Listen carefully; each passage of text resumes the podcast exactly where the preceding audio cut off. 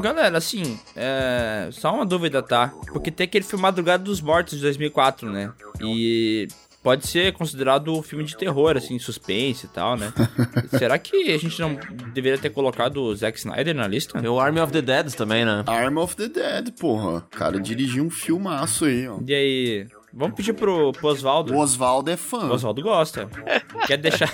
Oswaldo. Eu acho que a gente pode fazer do jeito que tá essa, esse chaveamento, e aí daqui a alguns, alguns anos a gente lança o, o chaveamento de diretores de terror Snyder Cut, agora com o Zack Snyder. Boa. Nossa. Ou a gente pode mano. considerar que o Zack Snyder é or, concurso, tá ligado? Ele não pode nem entrar, porque se ele entrar é só pra bater nos outros, sabe? Daí não tem graça. É. A gente tira ele da, da competição. Boa.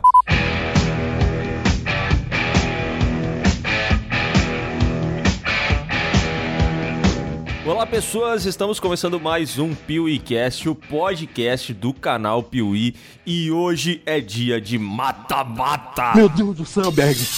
Hoje nos reunimos aqui para definir quem é o maior diretor de horror de todos os tempos.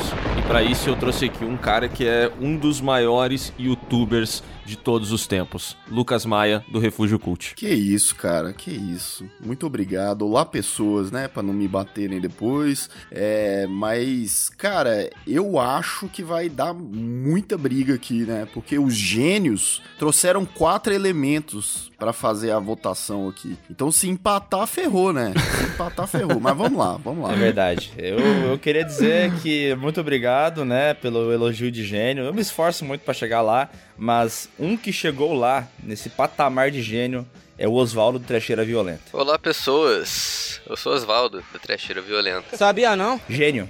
Bom, gênio, gênio, gênio, gênio, gênio. É um gênio. É um... Gênios não precisam falar muito pra conquistar o nosso coração, né, cara? Pequenas palavras são coisas lindas. É que geralmente o, o verdadeiro gênio ele sempre é introspectivo, né? Uhum. Ele deve ter um Steve Jobs que, que monta nele e acaba brilhando mais, né? Mas o gênio mesmo, ele é um cara mais de boa. E ele não precisa de muito, ele só precisa falar o próprio nome dele. Tu fala, caraca, gênio. Eu, eu acho que o. Eu eu já falei antes, eu acho que o critério de desempate é que a gente tem que eliminar quem fez o pior filme. Boa. Aí a gente trouxe alguém que sabe o que tá falando, né? Tu quer botar o teu critério de desempate, Miguel? Só pra gente ter uma ideia, assim, de o que, que a gente tá conversando. A diferença entre um gênio e um ser humano. É, então, é, antes do podcast começar, eu, eu dei a ideia de que a gente poderia escolher, no desempate, né? O mais gato dos diretores. A gente pegar uma foto deles, no- deles velhos, deles novos, pra ver qual é o mais gatinho. E daí a gente passava esse. Mas É. eu acho que também pode ser o lance do filme, assim. Eu acho que, é, é assim, a minha ideia e a ideia do Oswaldo são quase iguais, assim, de qualidade, entendeu? Entendi. Mas vamos com a do Oswaldo. Não, convidado, né? É, claro.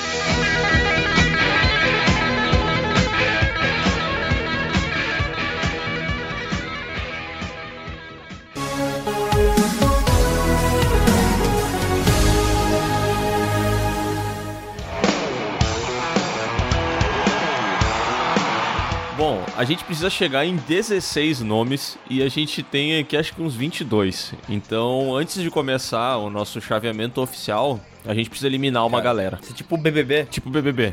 A gente tem que fazer. É, tem que explicar pra galera jovem que acompanha o Piuí, sabe? Entendi. Entendeu? Tô usando, eu tô, eu tô usando termos jovens. Você é muito cringe, velho. É, é muito cringe tomar o café da manhã hoje também. Não tomei café da manhã, tô tomando só um cafezinho. Ah, não, aí. É, se bem que. ca- Café da manhã é coisa de cringe, né? Vamos ser sinceros, café da manhã é cringe É. demais, velho. Meu Deus. Ah, é o cara que trabalha e paga a conta é muito cringe, né, velho? É muito cringe, é muito cringe. Jovem acorda só depois de meio-dia, cara. A- Agora, dançar num aplicativo com musiquinha no fundo, isso é cringe ou não é? Não. Não é cringe, né? Não. Isso é da hora. Isso é massa. Isso é o futuro, né, cara? Inclusive, se é os diretores. Inclusive, se esses diretores que a gente vai falar aqui no podcast tivessem nascido é, no século aí que essa juventude tá vivendo, eles não estariam fazendo filme, eles estariam fazendo um vídeo no TikTok, velho. Imagina o, o David Lynch fazendo uma dancinha muito da hora, cheio de elementos malucos dentro da, do, do videozinho dele, cheio de sonhos e tal, efeitos. Ia Eu ser queria, ver, o- foda. eu queria ver o TikTok do David Lynch, essa é uma parada interessante. Eu ia falar, devia ser muito bizarro, né? ele ia ter umas paradas, tipo assim, ele fica dançando e a música só começa depois que termina a dança, sabe? Ia ser uns negócios meio, pá, que inesperado, velho. Caralho. Ele ia- em vez de ter o Oh No, ele ia ter a, Oh No versão ao contrário, entendeu? No, wow. Assim? Oh, oh, no, oh, oh, novo.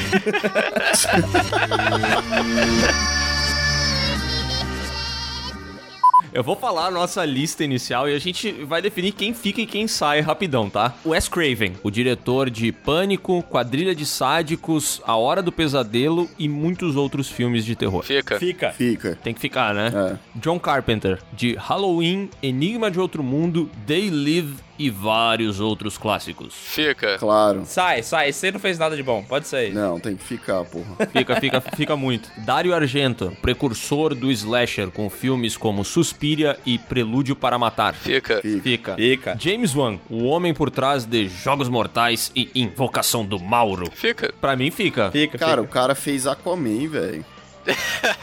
É verdade. Esse é um filme horroroso e dá muito medo. Pode Mas ficar. aí... entendi, entendi. Tá, é, é positivo. George Romero, o lendário nome por trás de A Noite dos Mortos Vivos, Despertar dos Mortos, Dia dos Mortos, Terra dos Mortos, Diário dos Mortos e muitos outros mortos. Fica. Com certeza. Fica, orra. David Cronenberg, de A Mosca e Videodrome. Fica. Fica. Fica mesmo? Claro, velho. Que pergunta é essa? Cronenberg é foda, mano. Tá, tá. Não, é que tem outros nomes aqui, mas beleza. É. Eu fico na dúvida do Cronenberg, mas vou deixar ele ali. Se bem que, assim, não, não que ele. que os outros filmes dele sejam ruins, mas foda mesmo que ele fez foi uma mosca, né? Ah, ele tem vários outros, velho. Eu, eu curto o Videodrome também. É, tem uns mais. Tipo, o Videodrome é legal, o Scanners é legal, mas, pô, Mosca que é o filme poderoso dele, né? É, a Mosca é o, é o filme dele. É o filme do Cronenberg. Tá, uau, o Cronenberg tá ali, pode ser que não esteja até o final dessa lista. Acho que até vai ficar, né? Uhum. O próximo é o Tobe Hooper, de O Massacre da Serra Elétrica. Acho que fica também. Hum, difícil, hein? Ele fica pelo, pelo primeiro filme dele ali, que, que. Primeiro filme não, né? Mas o filme que, que lançou ele, que é o do. do Massacre da Serra Elétrica, né? É. Mas tu pegar, por exemplo, Poltergeist, que e a gente levar em conta aqueles, aquelas tretas de produção lá do filme, basicamente o filme não é dele, né? É um filho compartilhado. Mas ele ainda fez, tipo, ele pelo menos é um cara que ele. Ele ficou no terror a vida toda. Ele só fez filmes de terror e alguns são, tipo. Alguns são mais conhecidos que outros, né? Tipo, ele fez o Massacre da Serra Elétrica, ele fez o Massacre da Serra Elétrica 2, ele fez aquele. É outro que é um clássicozinho, que é aquele Salem Slot do Stephen King, a minissérie pra TV, aquilo é dele também. Ah, é verdade. Cara, o, verdade. o- só um comentário. O clássicozinho é muito bom, né?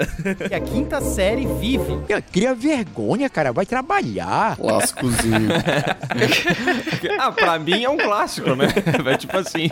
É porque é um clássico, mas não tanto, sabe? Tipo, a galera não fala tanto dele mais. Não, mas, mas vamos, vamos deixar ele. Vamos deixar porque eu vi a foto dele aqui. Vamos, de- vamos deixar por enquanto. Ele é bonitinho, pode deixar ele. Tá, vamos lá. Joe Dante, de Gremlins, Grito de Horror e Piranha. Por mim fica também. Ele é mais terror comédia do que terror propriamente dito, mas fica. Esse aí tu pode botar um asterisco, que a gente pode pensar nesse aí. É. Por mim, cai muito fora, cai muito É, fora. eu acho que é um, Mas- um caso a se pensar. Mas enfim, vamos. Corta ele aí, vai. Não, não, bota Todo mundo quer cortar. Bota asterisco aqui, qualquer coisa a gente pensa e volta esse. Botei um, botei um asterisco nele. É, continuando, Mário Bava. Pode ficar. Fica, fica. É, pra mim o Mário Bava e o Dario Argento, eles estão tão perto ali, né? Assim, o, o Mario Bava veio antes, ele, tipo, ele ainda é meio que uma geração abaixo do Dario Argento. Foi influente pro Argento. Ele é tipo o Mujica dos italianos, né? É tipo isso. Sam Raimi, de Evil Dead, Arraste-me para o Inferno e da trilogia do Miranha, hein? Fica. É, fica. Se tirar o Sam Raimi, eu choro. Não, se tirar o cérebro, vai embora do podcast.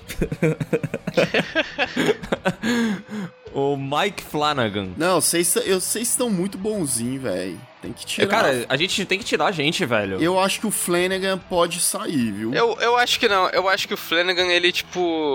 O Oswaldo não quer tirar ninguém, eu já peguei o lance. Tá, ó, vamos só falar. Ele fez recentemente o Jogo Perigoso lá, ele é escritor, também fez o Doutor Sono, aquele filme que dá um pouco de sono. E ele também é envolvido com aquela maldição da Residência Rio, pra quem assistiu Netflix e tal. Só que daí, porra, tu vai ver a, a, a filmografia do cara, ele, ele dirigiu aquele filme fé da puta lá, do Ouija, tá ligado? A Origem do Mal. Esse filme cheio de plot twist. Ah, esse filme é bem ruim. Filme merda. Esse aí tem que sair, esse cara, velho. É, vocês que sabem. Ah, por mim ele sai. Eu não tirei ele então. Dá. Tá, saiu fora. Ficou bravo, viu? né? Não, não, não, não. O Oswaldo já quer sair da chamada. que esse programa aqui tá uma p...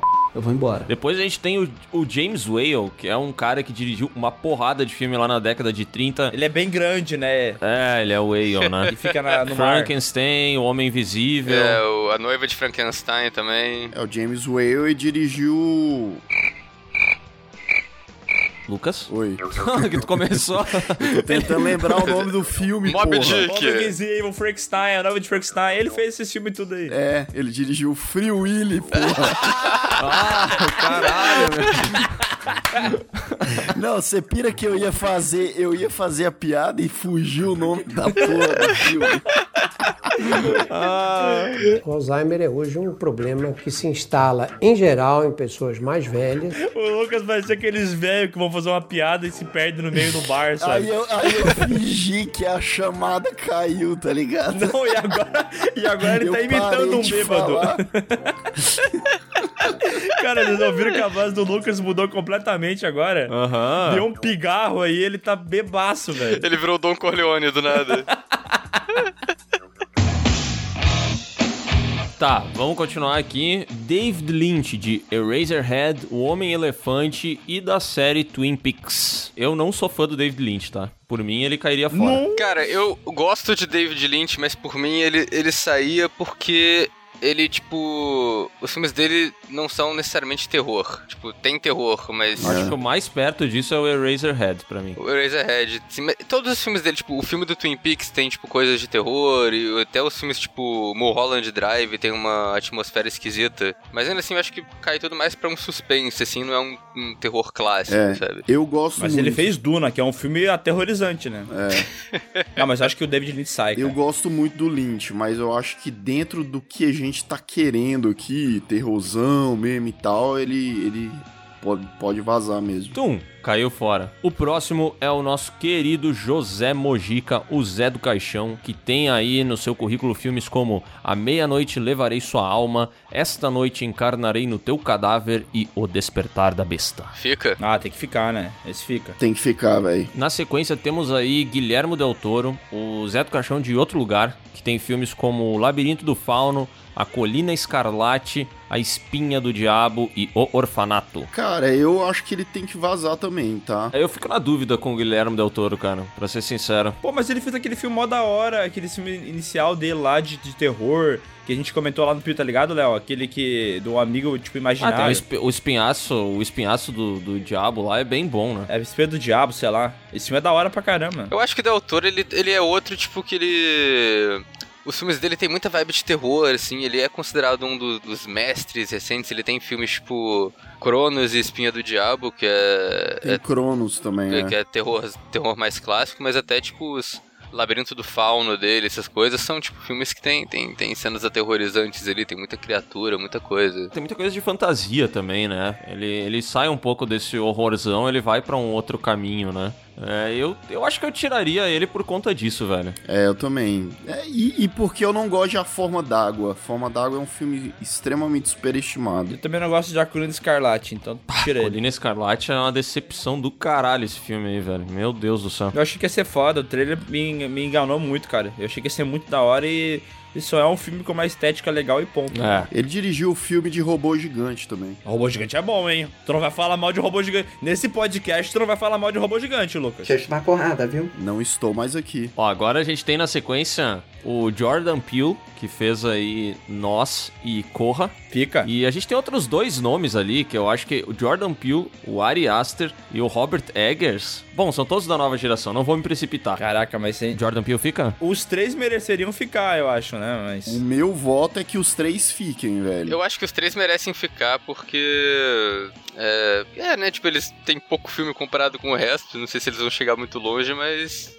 Eu Acho que é legal ter uma, uma representatividade mais recente aí. Tá, então tira o James Baleia. Pode tirar o James Baleia de lá. Já corta ele fora. Não, peraí, peraí, peraí, peraí, peraí. É que tem o, o Todd Browning, que é o praticamente o James Baleia, né? Eles estão brigando pela mesma vaga, eu acho. É, eu acho que sim. Só que eu prefiro o James Whale porque acho que ele fez mais filme. O Todd Browning é o cara que fez Drácula, tá? De 31, galera. E é o que eu sei que ele fez. Que me lembra, assim, que me vem a cabeça de grandão. É, ele fez Drácula, ele fez o Freaks. Freaks de, de 1932 também.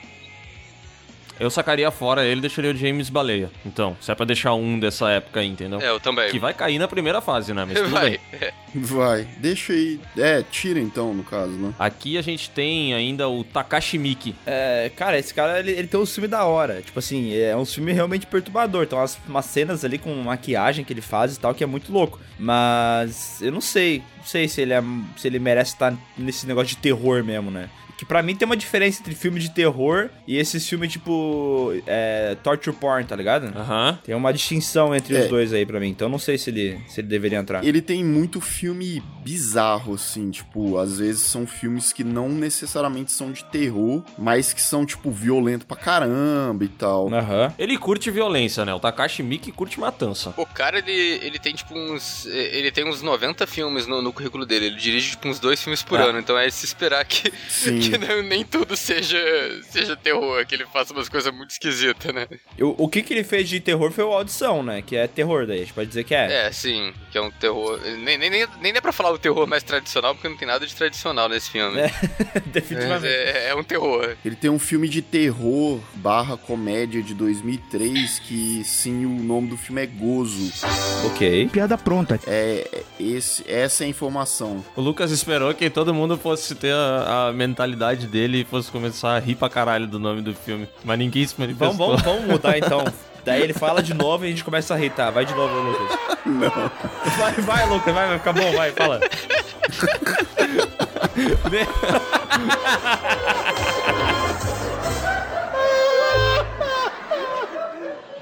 Pra mim, o Takashi Miike cai fora. Bem sério, assim. Eu acho que ele tem um filme que é sempre lembrado quando o assunto é horror, que é Audition. E tem todo um currículo gigantesco. Mas eu não acho... Ah, ele também tem o It the Killer, né? Sim. Mas eu acho que esses filmes aí não credenciam ele pra essa lista. E o Witch the Killer não é terror, né? O Witch the Killer é outra parada, né? É... É, por mim ele cai também. Eu acho que competindo com os outros é melhor tirar mesmo. Tum, caiu fora. E agora, pra fechar a lista, tem mais dois nomes e um deles tem que cair fora. Tem o William Friedkin, que é o, o lendário diretor de O Exorcista. E a gente tem também o Clive Barker, que dirigiu o Hellraiser. E o que mais que ele dirigiu? Raça das Trevas. Nem preciso falar quem é que vai cair, né?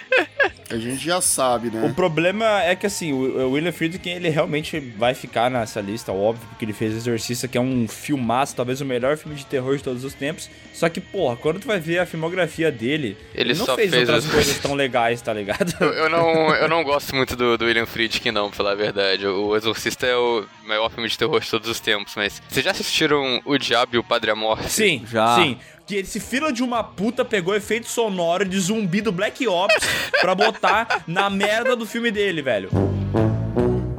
É muito. Não, cara, não, não, não, não só bastasse ele colocou na merda do filme dele. Ele fez falando isso é um exorcismo real. Eu gravei É? esse exorcismo. Fui na Itália com esse padre de 90 anos pra gravar o exorcismo e tem efeito de som de zumbi do Call of Duty. Este elemento cara de pau Não, mano. Cara, eu, eu tava. isso, meu pai tava vendo esse negócio e meu pai chegou e falou: Miguel, olha isso aqui. Eu tô falando que isso aqui é real, Miguel. Vem cá. ver." Ó, o Padre Amorfe aí, ó. Tirando o demônio do coro. Olha aqui, ó, Miguel. dis- disseram que isso aqui é real. E daí eu fui assistir, né? Cara, é porque vocês não são público-alvo, velho. Porque o público-alvo é velho. O público-alvo é o padre de 90 anos que tá no filme com ele. Meu pai gostou, e daí a hora que eu ouvi no, no meio do filme aquele grito do. aquele grito que tem do zumbi do Black, eu falei, caralho! O filho da puta pegou do jogo mais popular de todos, velho. Eu acho. Nem pra pegar de um jogo lá do B da, dos games, tá ligado? Eu acho ótimo que. Ainda no final do, do Diabo e o Padre Amorfe tem a cena que o William Friedkin encontra com a mulher na igreja e ele fala, tipo, não, quando eu encontrei com ela na igreja, ela subiu as paredes e descreve a maior cena de filme de exorcismo e fala, e no final ele tem, e tudo isso em cima de uma, de uma JPEG da igreja, né? E no final ele fala, infelizmente esquecemos de levar a câmera nesse dia. Gravando documentário. Caraca, velho. Cara, o William Friedkin dá vontade de dar um soco nele, velho. Porque ele. Esse cara, ele é o cara. Ele é o. Tá ligado aquelas, aquelas bandas One Hit Wonder que conseguiu fazer uma música e, e todo mundo lembra dessa parada? Ele é tipo isso aí, velho. É. Cara, não, mas não de terror, mas ele tem outros filmes legais, porra. Operação França é massa. Aquele Killer Joy com, com o Matthew McConaughey, que da, da coxinha de frango. É foda pra caramba aquele filme, velho. Ah, esse filme é dele? É, é. Eu não É sabia. do William Friedkin. Eu acho que, se não me engano, foi o último filme tipo que valeu a pena, sabe? Ah, esse filme é legal mesmo, cara. Eu tinha esquecido que era dele, velho. É dele, pô. Tá, chegamos na nossa lista com 16 nomes, então. Bora. Chegamos. Ó, quem ficou aqui? Wes Craven, John Carpenter, Dario Argento, James Wan, George Romero, David Cronenberg, Toby Hooper, Joe Dante, Mário Bava, Sam Raimi, James Baleia, José Mojica, Jordan Peele, Ari Aster, Robert Eggers e William Friedkin. Ok. Justo. Massa.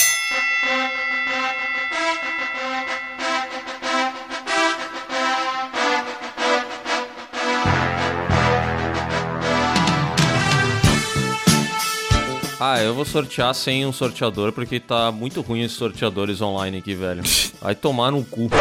Vai tomar no cu quem fez isso aqui. Se fuder, como é que o cidadão não consegue fazer uma porra do negócio mais simples do mundo, que é um chaveamento? Ele me faz um negócio complexo, velho. Eu queria fazer vários cliques.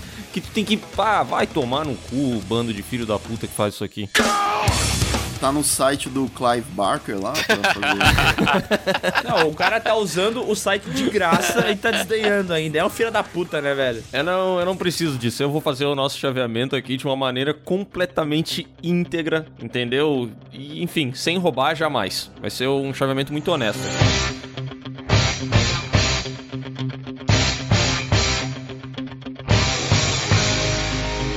E a gente já começa aqui, ó. Deixa eu sortear no papelzinho. Deixa eu pegar um papel pra fazer barulho e fingir que eu tô sorteando papel. Ó, sorteando aqui. E a primeira disputa é entre James Wan e José Mojica. Pega essa. Nossa, vixe. Que tem nada a ver, hein, bicho. Caralho. Caraca, essa foi a competição mais zoada possível, né, cara?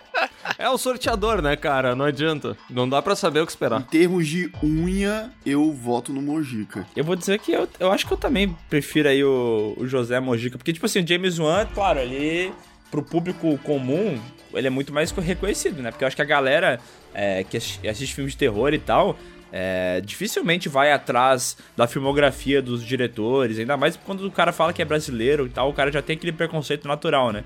Então quando tu fala assim pra, pras pessoas do José Mojica, o cara, ah, o Zé do Caixão, sabe que filme que ele fez? Não, eu não sei, mas eu sei que ele tem aquele visual dele icônico. E a, e a galera, tipo, se tu fala o, o Zé do Caixão, ela só vai lembrar do visual dele, né? Talvez nunca nem tenha visto um filme. Mas ele, tipo, revolucionou muita coisa de, de direção, de criação de, de filme e tudo mais, né? Então eu acho que pela, por essa contribuição inicial do cinema, eu acho que o José Mojica talvez seja mais relevante.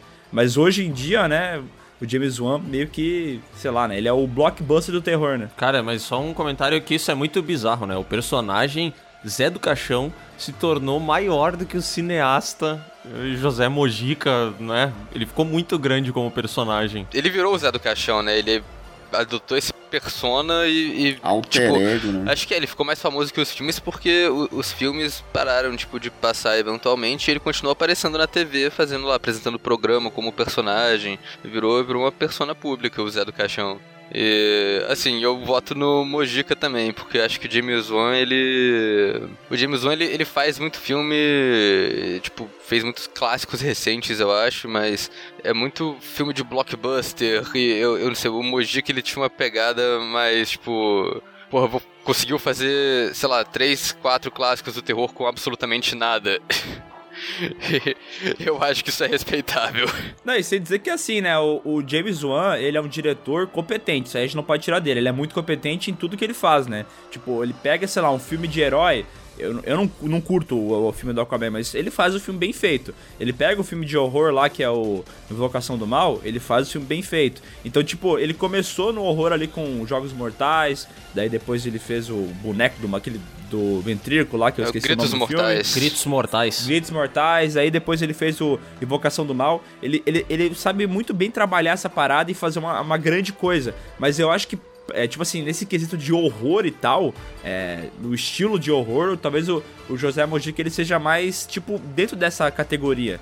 O James Wan, ele já sai, entendeu? Ele já pode ir pra outras categorias, ele consegue surfar muito bem. Mas eu acho que, sei lá, o José Mojica nunca fez outro filme sem ser terror, né? Não, antes da gente eliminar o, o James Wan, o Mojica seria capaz de dirigir Aquaman? Ou um Velozes e Furiosos? Não, Não. Então o James Wan ganha, pô. é verdade. O miserável é um gênio. Excelente ponto, mas olha só, eu acho, tá, que o, o James Wan ele tem um mérito que a gente tá se esquecendo de, de contabilizar aí, que é esse cidadão, é o, o Mojica, obviamente, ele é o pai do terror brasileiro, já teve várias, vários caras muito grandes que falaram que tem ele como referência, de diretores internacionais, o, o Polanski já falou uma vez, o Tim Burton já falou isso também. E eu acho que combina o Tim Burton realmente ter essa, essa referência nele. Mas o James Wan, cara, ele surgiu ali nos anos 2000 e ele, de fato, para bem ou pro mal, ele mudou a maneira que os filmes de terror passaram a ser feitos, né? Ele meio que criou um, um padrão que passou a ser seguido por muitos novos diretores e ele também foi muito importante para trazer o gênero para pro mainstream, né? Porque o horror ele tinha caído muito, a década de 90 foi horrorosa pro horror.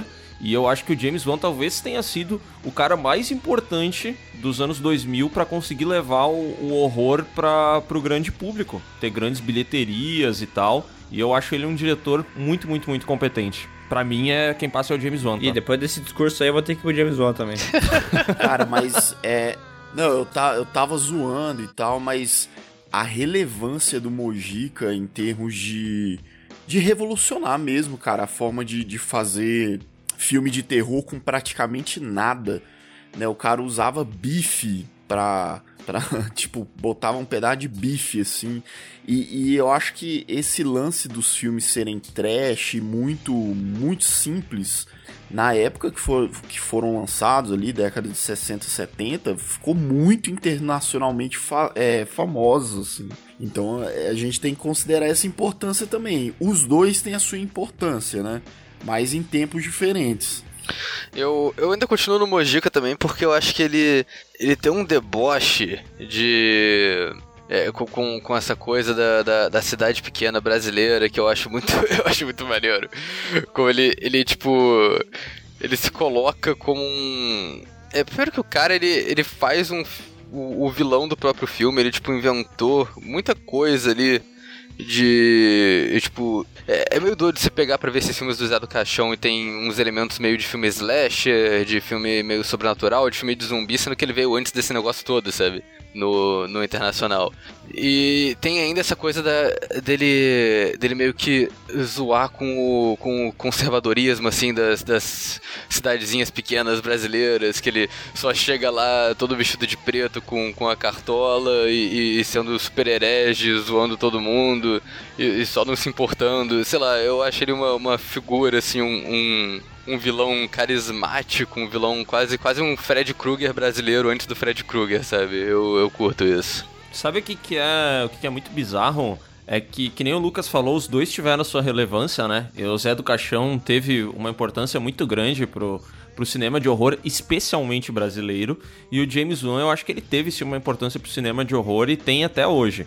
É, só que é, é muito louco. Para mim, quem passa é o James Wan e talvez o principal motivo para isso é o fato do, do José Mojica ter nascido no Brasil. E aí, para mim, eu olho para ele eu vejo ele tipo é, Ayrton Senna e Gustavo Kirten. Talvez Hortência do basquete, sabe? Esses caras que, que chegam e eles conseguem criar uma revolução na área deles. E parece que eles vão assim, caraca, meu, esse maluco aqui ele vai abrir as portas pro desenvolvimento desse esporte, dessa arte, desse o que quer que seja, e a parada não tem continuidade. O Gustavo Kirten acho que é o, o melhor exemplo para isso, assim. Para mim o Mojica é uma parada muito assim, sabe? Ele veio, ele trouxe várias coisas muito fodas pro cinema brasileiro que chegaram lá fora, ao meu ver, depois de muito tempo. E para mim não teve continuidade, tá ligado? Não teve uma grande continuidade. Faltou, faltou darem seguimento à parada dele. E o James Wan, por mais que tenha feito coisas que são mais óbvias, eu diria, e tal, ele não, não teve assim uma, uma revolução absurda, né? Mas ele conseguiu criar essa parada do blockbuster de horror e ele passou a ser seguido por um monte de gente, assim.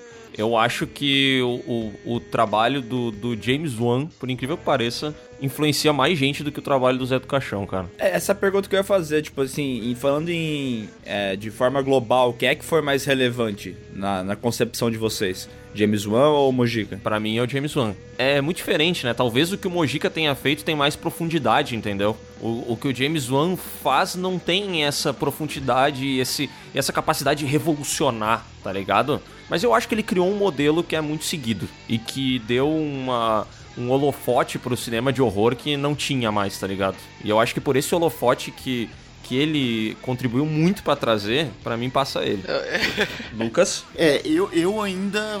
Eu tô mais pendendo a- ao Mojica por, por toda. Eu confesso que por toda a simbologia, né? Toda a importância, uma parada mais é, histórica. Claro que o James Wan ainda tem muita coisa pela frente também, né, cara? Uhum. Tipo, ele pode lançar ainda muita coisa. A gente tá falando de um cara que, que veio mais recente e tal, que tem a sua importância. Mas eu, eu não sei, cara. Eu acho que, que o Mojica, ele, ele teve uma... Tanto é que, tipo, se você perguntar pra galera de fora, né, é, que curta terror, eu acho que o respeito que eles têm pelo, pelo Zé do Caixão, pelo Mojica, é gigantesco. Isso fala muito sobre a importância que ele trouxe, saca? Vamos fazer o desempate aí então, pegando o melhor filme de cada um, então? O melhor ou o pior? Pegando a beleza de cada um. É, A beleza por de beleza cada eu ia de Mujica daí, né? Porque o Mujica ele tem um estilo diferenciado, né? A gente pode dizer assim, né? Mas se for pegar pelo melhor filme, o melhor filme do Mujica é A Meia Noite Levarei Sua Alma, seria esse? Eu prefiro o segundo, que é Essa Noite Encarnarei no Seu Cadáver. É, Tá, então a gente pega esse esse é bom pra caralho. e compara com qual do, do James Wan, o primeiro Invocação do Mal? Eu diria Jogos Mortais. Tem os Jogos Mortais, né? É, os Jogos Mortais eu prefiro bem mais. É. Mas ainda assim, eu, vou- eu continuo indo de. Se for pra comparar o melhor do James Wan com o melhor do Zé do Caixão, eh, do Mojica, eu acho que pra mim o Mojica leva. Se for comparar o pior, se for comparar o pior de cada um, Essa disputa que a gente tá fazendo. Foi a pior ela é de todas. bizarra. Sério, né? eu podia ter feito um pouco melhor essa dis- distribuição. Meu Deus. Cara, foi o gerador. Ah, foi. Sei, tô ligado que já adorei esse aí que fez esse negócio. Conheço ele muito bem. cara, mas vou dizer que. Mano, é que. Cara, os Jogos Mortais pra mim, ainda no final das contas, ele é um Seven piorado. então eu vou de. Tipo isso. É, eu vou, eu vou com o Mojica, foda-se, vai ser Mojica. Então passou o Mojica, é isso? Lucas? Eu vou de Mojica ainda, cara. eu também. Então passou o Mojicão da massa. Mojiqueira, como eu gosto de Um falar. abraço pra ele que tá nos ouvindo aí também, né? Opa. Ai, que maldade, cara. Isso não se faz. Diretamente. Diretamente do inferno, ele está ouvindo. Ah, agora Levarei a tua alma. A e segunda disputa que a gente. brioco. Ah, o Lucas é da época que ele fazia pornô, né? É assim. Não sei se vocês estão ligados. Ele gostava bastante dos pornô do Mojica. Sim, sim. Essas, essas partes aí da locução era bem legal mesmo. Imagina se fosse tipo o. Peraí, que tu, tu falou esse negócio dele fazer locução de filme pornô e eu lembrei do Frota falando: o negócio é comer cu e buceta. Imagina se fosse o, Jo- o José Mojica fazendo isso aí, velho. O negócio. Nossa, mano. Comer cu e buceta. Maravilhoso, velho. Que safadeza é essa aí? Véi, o Mojica ia, ia fazer muito sucesso no TikTok falando essas paradas assim. Ele velho. ia, ele ia, cara. Puta. Ia fazer muito sucesso, velho. É, ele, nossa, com certeza. O TikTok do Zé do Caixão. ia, ser, ia, andar, ia andar de mão dada o TikTok do Zé do Caixão e o TikTok do David Lynch. Essa galera tinha que, essa galera tinha que ter nascido na época do TikTok, não dá? Tinha, né? Mano. Perdemos, né, cara? A gente ganhou grandes filmes, mas perdeu maravilhosos TikToks, né, cara? Tem que pensar nisso. Cuidado que a gente tá dando ideia aí pra quem rouba ideia, hein, velho. Tipo, É verdade. o cara vai lá, cria um TikTok meio que simulando como seria o TikTok do Zé do Caixão. Cara, não fala muito alto que tem uma galera aí do YouTube que escuta a gente. Fica de olho, viu? Eu estou sentindo uma treta. Próxima disputa é Jordan Peele e Ari Aster. ah, não. Essa aí, mano. Ah, ó, pra quem não tá ligado, o Ari Aster é o cara que dirigiu Hereditário e Midsommar, tá, galera? E o Jordan Peele é o cara que fez Nós, Corra, e ele participou daquela série também lá, né? Como é que é o nome daquela série? É, Twilight Zone. Twilight Zone. Isso, Twilight Zone. Que é muito ruim, diga de passagem. Mas os dois filmes aí, Nós e Corra, são bons filmes, né? Cara. O Corra é excelente, né? É, não, essa, essa, essa, disputa é complicada, que os dois são muito equivalentes. Tipo, eu, pra mim, é, o Corra e o Hereditário são dois clássicos instantâneos que foram seguidos por filmes que são bons, mas não ah. tão bons quanto o primeiro, que é o Nós e o Midsummer. Exato, exatamente. Eu gostei do jeito que o, que o Oswaldo Carioca falou, nós. É. Nós. Nós. É o nós. É o nós. Puxo, eu nem puxo S assim, gente. Que isso? Ah, agora, agora é nós. A Midsommar. Midsommar. O Midsommar e o nós. O Midsommar e nós. Cara, eu vou dizer que, assim... Hereditários. Eu prefiro, de verdade, assim, pra ser bem sincero, eu acho o Hereditário um filme melhor que Corra. Porque para mim, Hereditário é o melhor filme de terror dos últimos, sei lá, 10 anos. Assim, é um filmaço inacreditável. Eu lembro que, que assim, aconteceu que fazia muito tempo que eu não vi um filme e sentia medo de verdade. É, eu assisti o, o, A Bruxa, fiquei meio tenso e tal, mas o Hereditário foi uma parada aterrorizante para mim. Então, esse sentimento que o cara conseguiu trazer para mim no filme era uma parada que tava adormecida há tanto tempo que, cara, eu pensei, cara, como esse cara conseguiu fazer isso, tá ligado? E daí eu acho que ele tem esse controle do horror que é muito foda, cara. O Ari Aster, ele consegue te deixar aterrorizado com coisas pequenas, tá ligado? Com coisas que a gente já viu antes. Por exemplo, pra mim, eu sempre cito aquela cena, né? Que a, a mulher, ela vai apagar a luz e quando ela apaga, ela vê a mãe dela parada. O que, que um diretor atual faria? Esse diretor atual baseado em jumpscare. Quando aparecesse a mãe dela, ela ia, ele ia botar um puta pam, um efeito sonoro de susto, tá ligado? E daí, puta, tu ia levar um, um cagaço e tal, aquele negócio de sempre. E não, o Ari Aster ele vai lá e deixa aquela cena silenciosa, tá ligado? Só coloca a mãe sorrindo com aquela cara meio estranha. E cara, aquilo me deixou com perturbado de verdade, tá ligado? Então eu acho que Hereditário é um filme tão foda que para mim o Ari Aster já levaria só por isso, tá ligado? Eu, eu concordo, na verdade. É, Hereditário é foda, né? Eu tenho uma opinião impopular em relação ao Ari Aster, porque... Ih! Tu prefere o Midsommar, né? Isso, é. Eu prefiro o Midsommar. Tipo assim, eu acho Hereditário... Eu sei que as pessoas não gostam muito de Midsommar e tal... Mas eu. Eu tenho. Cara, eu não sei, eu gosto pra caralho desse filme. Tipo, muito. E eu gosto muito de Hereditário também, saca? Uhum. É. Apesar de gostar muito do Jordan Peele e, e gostar mais de Corra do que de nós, e gostar de nós, porque eu gosto muito da gente, né, que tá aqui. É, só que eu acho que o, o, o Nós, ele é um bom filme, mas ele peca bastante, assim, em alguns aspectos. É, eu já, eu já falei algumas vezes do meu maior problema com o Nós, é porque, assim, eu não. Eu, tipo assim, isso é um gosto pessoal meu, né? Eu não sou muito fã de filmes que só funcionam como alegoria, entendeu?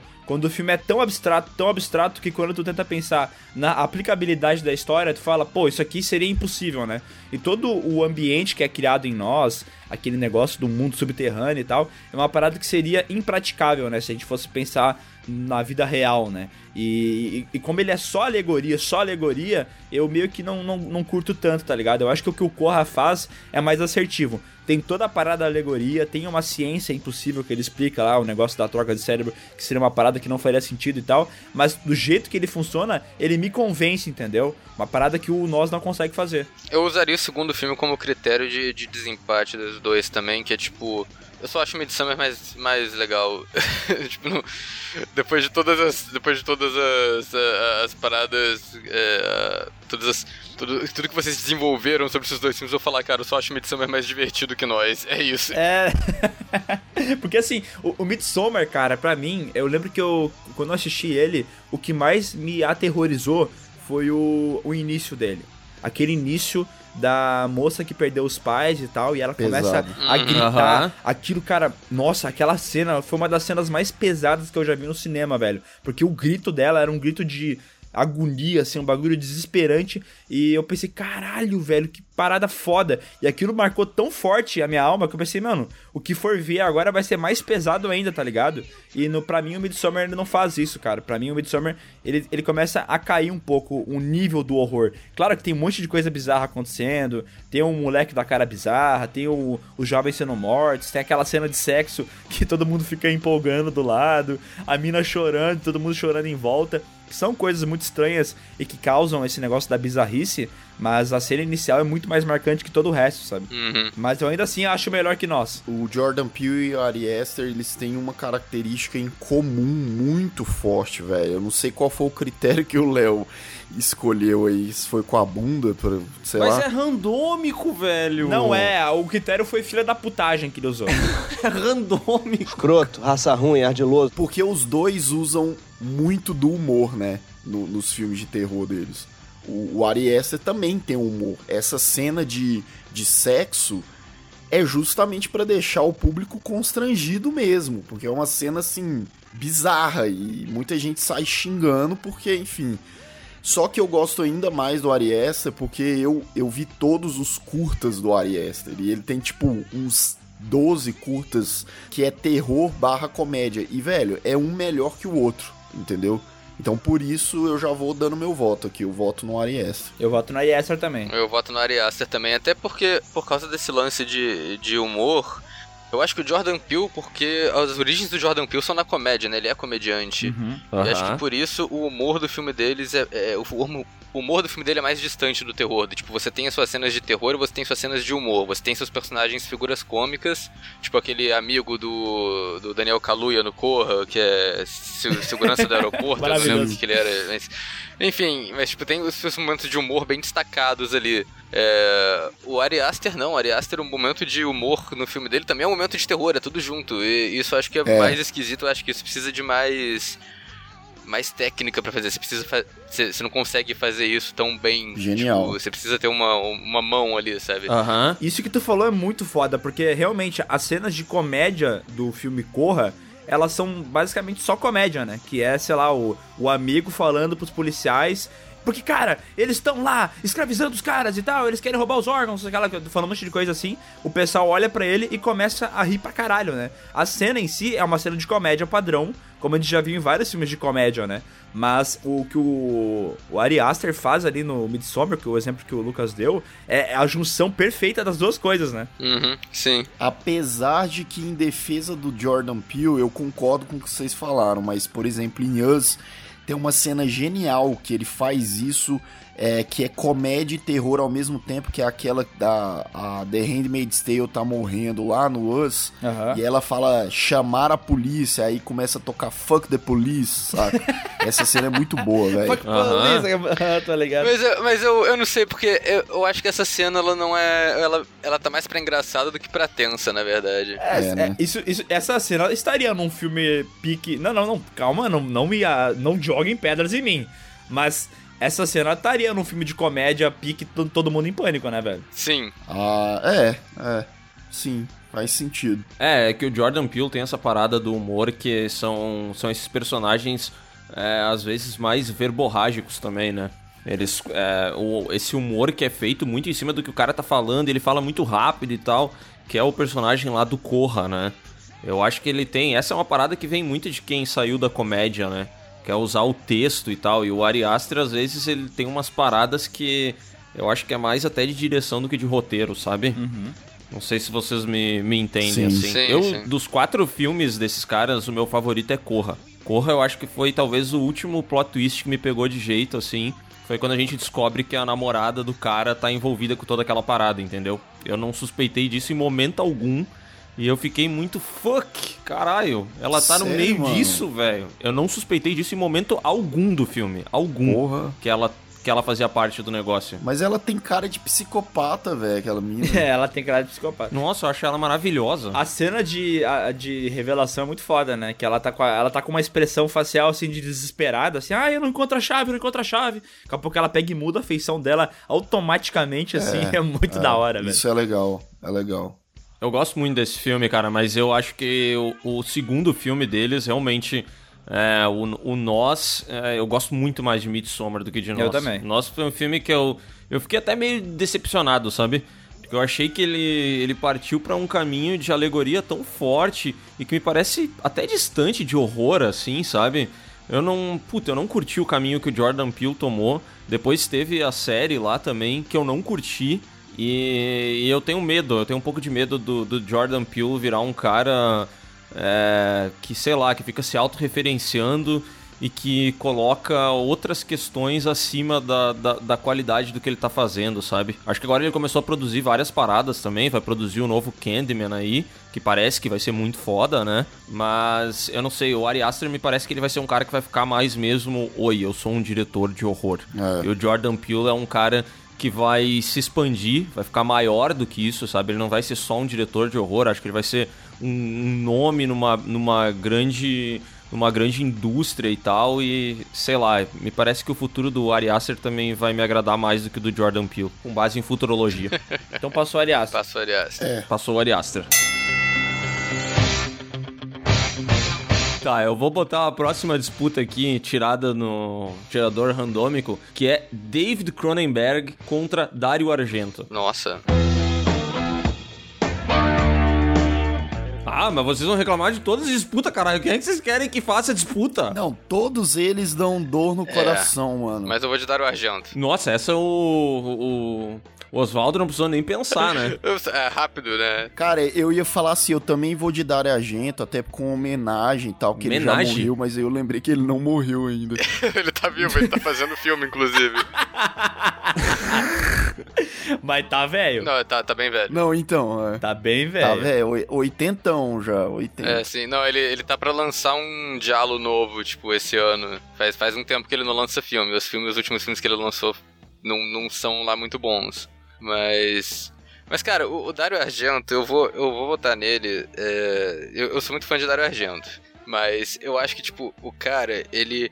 Ele é, tipo a gente tinha falado antes que o Mario Bava era tipo o Mojica da Itália, mas eu acho que o Dario Argento não consegue ser mais o Mojica porque o Dario Argento ele meio que virou uma personalidade também, tipo, ele virou o cara do terror, que aparecia em talk show e tinha programinha na TV, esse tipo de coisa.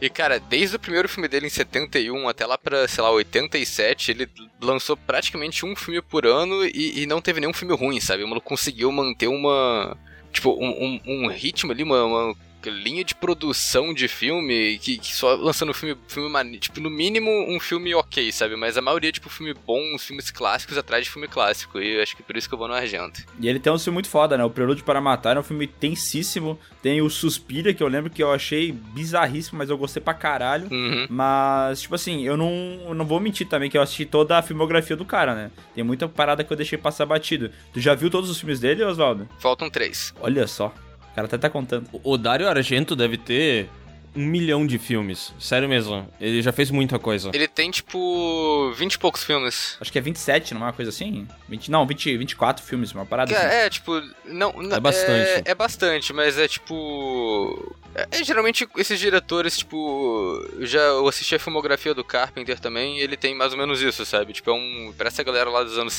que começa nos anos 70, eu acho que. A não ser que seja um desses caras muito surtados que lança dois filmes por ano, igual, igual o Takashi Miike, é tipo. Acho que vai chegar hoje em dia com uns 20 e poucos filmes. Aham. Uhum. Aliás, o David Cronenberg também tem uma porrada de filme, né? É que tem. ele acabou ali ficando um pouco mais conhecido até um certo momento, né? Depois dos anos 2000, eu não sei se ele tem algum filme que tenha ficado bem famosão. David Cronenberg, que é diretor, para quem não tá ligado, do filme A Mosca, e esse é classiquíssimo. Ele também fez aquele Videodrome e Scanners, que são, acho que, os três filmes mais conhecidos dele, né? Tem o Crash também, que eu acho que é bem conhecido. Cara, eu gosto muito daquele na Hora da Zona Morta, de 83, que tem o... Ah, sim, baseado no livro do Stephen King. Christopher Waltz lá, do Stephen King, né, eu acho, a história, se eu não me engano. Sim, sim.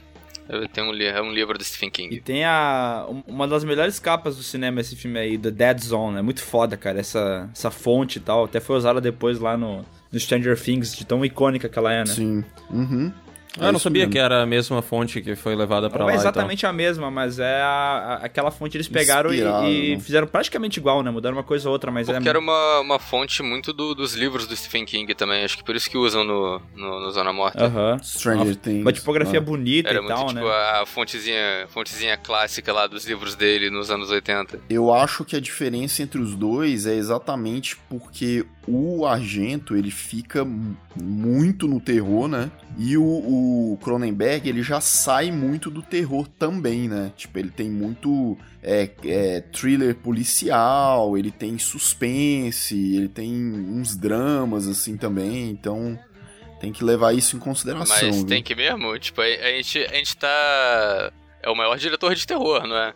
Então acho que a gente tem que desconsiderar o que ele faz fora do terror. Nossa! Exatamente, exatamente. Caraca, mas deu na cara do Lucas. Tá louco, Oswaldo? Você fica bravo também. Não, não, não, mas eu, mas eu falei. Não, porra. Eu falei justamente por causa disso. Ah, o Lucas ficou bravo, O meu. Lucas ficou bravo Putz, agora, velho. mano. Pô, ô. Ah, bah, ô Lucas, não faz. O Oswaldo é gente boa, meu. Não fiquei, não, desgraça, hein? Por que tanta violência, rapaz? Foi que me mordeu? É, eu, eu falei justamente por isso. Eu tô a, a favor do que o, o Oswaldo falou. É que gênios pensam igual, né, cara? Essa é a história que eu falei já, né? Até pesou o clima, né, meu? É, eu não sei se a gente pode continuar esse podcast depois disso. Não, vamos, vamos, vamos lá, vamos lá. Pesou, mas vamos dar-lhe, né? Essa é só a terceira disputa, calma. O meu, o meu filme favorito do, do Dario Argento é, é clichê, mas é porque eu não vi todos, né? Mas eu, o que eu mais gosto é o Prelúdio para Matar. Eu acho muito foda. Talvez tenha outros filmes aí na filmografia dele que se eu assistir eu vou curtir mais ainda. E já do David Cronenberg, obviamente, o que eu mais gosto dele é A Mosca. E se eu fosse levar em consideração essas outras informações, eu ia gostar mais do filme A Mosca, então o David Cronenberg iria passar na minha concepção. Mas como eu tô desconsiderando a minha ignorância aqui, quer dizer, considerando a minha ignorância, eu acho que tem que passar o Dario Argento porque ele contribuiu pro terror muito mais do que o David Cronenberg, né? É, aí eu também acho. É, eu prefiro A Mosca também do que os, todos os filmes. Eu também não assisti todos os filmes do, do Argento, tá? Mas A Mosca eu acho um filme, puta, muito foda, assim. Muito foda mesmo. Cara, o, o, o A Mosca é muito foda. É um filme muito legal. Eu reassisti ele esses tempos e, cara, é impressionante. Ele, pra mim, ele continua perfeito, cara. Um filme que funciona, assim, a, a progressão do, do doutor ali, se transformando e tudo mais. É, o contato que ele tem com a mina. Porque geralmente esses filmes de terror, quando tem um interesse amoroso, é sempre o ponto baixo do filme, algo que atrapalha, né? E nesse caso, o romance ele só contribui na criação do filme. Então, eu acho o A Mosca um filme genial, velho. Não, sim, sim. É, eu também acho, cara. Mas o, o Cronenberg, ele, que nem o Lucas falou, né? Ele flerta bastante com esse gênero policial, com ficção científica também, que é o que tem no, no Dead Zone, por exemplo. Tem bastante também ficção científica e tal. É, eu vou ficar com o Dario Argento mais pela contribuição dele pro gênero do que por qualquer outra coisa. Que acho que ele é muito importante ali depois também pro que veio de slasher e tal. Não sei, sem Dario Argento pode ser que aquelas coisas não, não tivessem tomado o rumo que elas tomaram. Não, assim, eu, eu concordo, eu vou no Dario Argento também, mas eu acho que o Cronenberg, ele ainda ele tem uma influência, tipo, o Dario Argento tem uma influência, acho que talvez maior por causa dessa coisa do, do Diallo ter sido a inspiração para filmes slasher, e provavelmente sem os filmes Diallo a gente não teria filme slasher, que é, tipo, o que a galera mais lembra de terror. Mas o Cronenberg, ele, nos anos 80, também foi bem importante para filme de body horror, né, porque ele acabou virando cara do body horror, ele em algum momento. É. Os filmes sangrentos, com, com coisa esquisita, tipo arma fundindo na mão do cara, ou todo aquele lance da mosca. Uhum. O que eu acho que, que, é, que é importante de falar pra ele também, né? Quer dizer, de falar dele também. Inclusive foi homenageado lá no Rick and Morty, né? Tem um episódio que é todo baseado nessa treta aí do David Cronenberg, vocês estão ligados? Não, não assisti Rick and Morty. Não. O que, que rolou? Eles começam a se transformar nessas paradas que o, que o Oswaldo comentou, que é uma, uma forma desfigurada e tal, que vomita e, e tem uma aparência muito bizarra. Então, todo esse episódio aí do Rick and Morty, eu não lembro qual que é, mas é da primeira temporada. É uma homenagem ao David Cronenberg, é bem, é bem legal. Quem tiver interesse em assistir Rick and Morty faz umas homenagens bacanas a, a alguns filmes clássicos. É, eu acho. O, o Dario Argento, em termos de terror, ele, né, ele tem mais relevância no terror, com certeza, velho. Tipo, o Cronenberg, velho, vocês falaram aí do lance da mosca, né, da transformação, mas, tipo, o lance da. do- dos efeitos práticos, cara, eu acho que é um dos filmes mais nojentos que eu já vi É. na minha vida. né? Nossa. É muito nojento. É muito gente. É muito nojento. A cena dele Mas, porra. vomitando na comida lá e comendo de volta. Putz, Puta que carai, meu mano. Deus do céu. É muito nojento. Muito nojento. Eu tenho. Gente, eu acho que eu vou vomitar.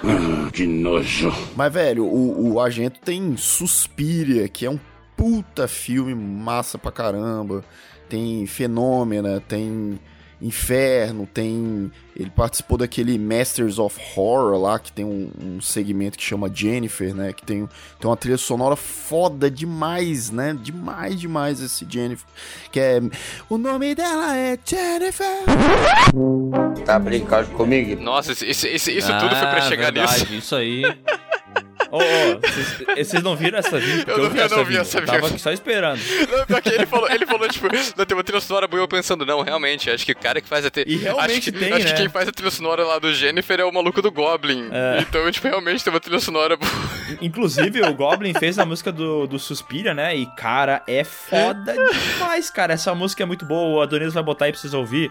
É muito bom, mano. Sério mesmo.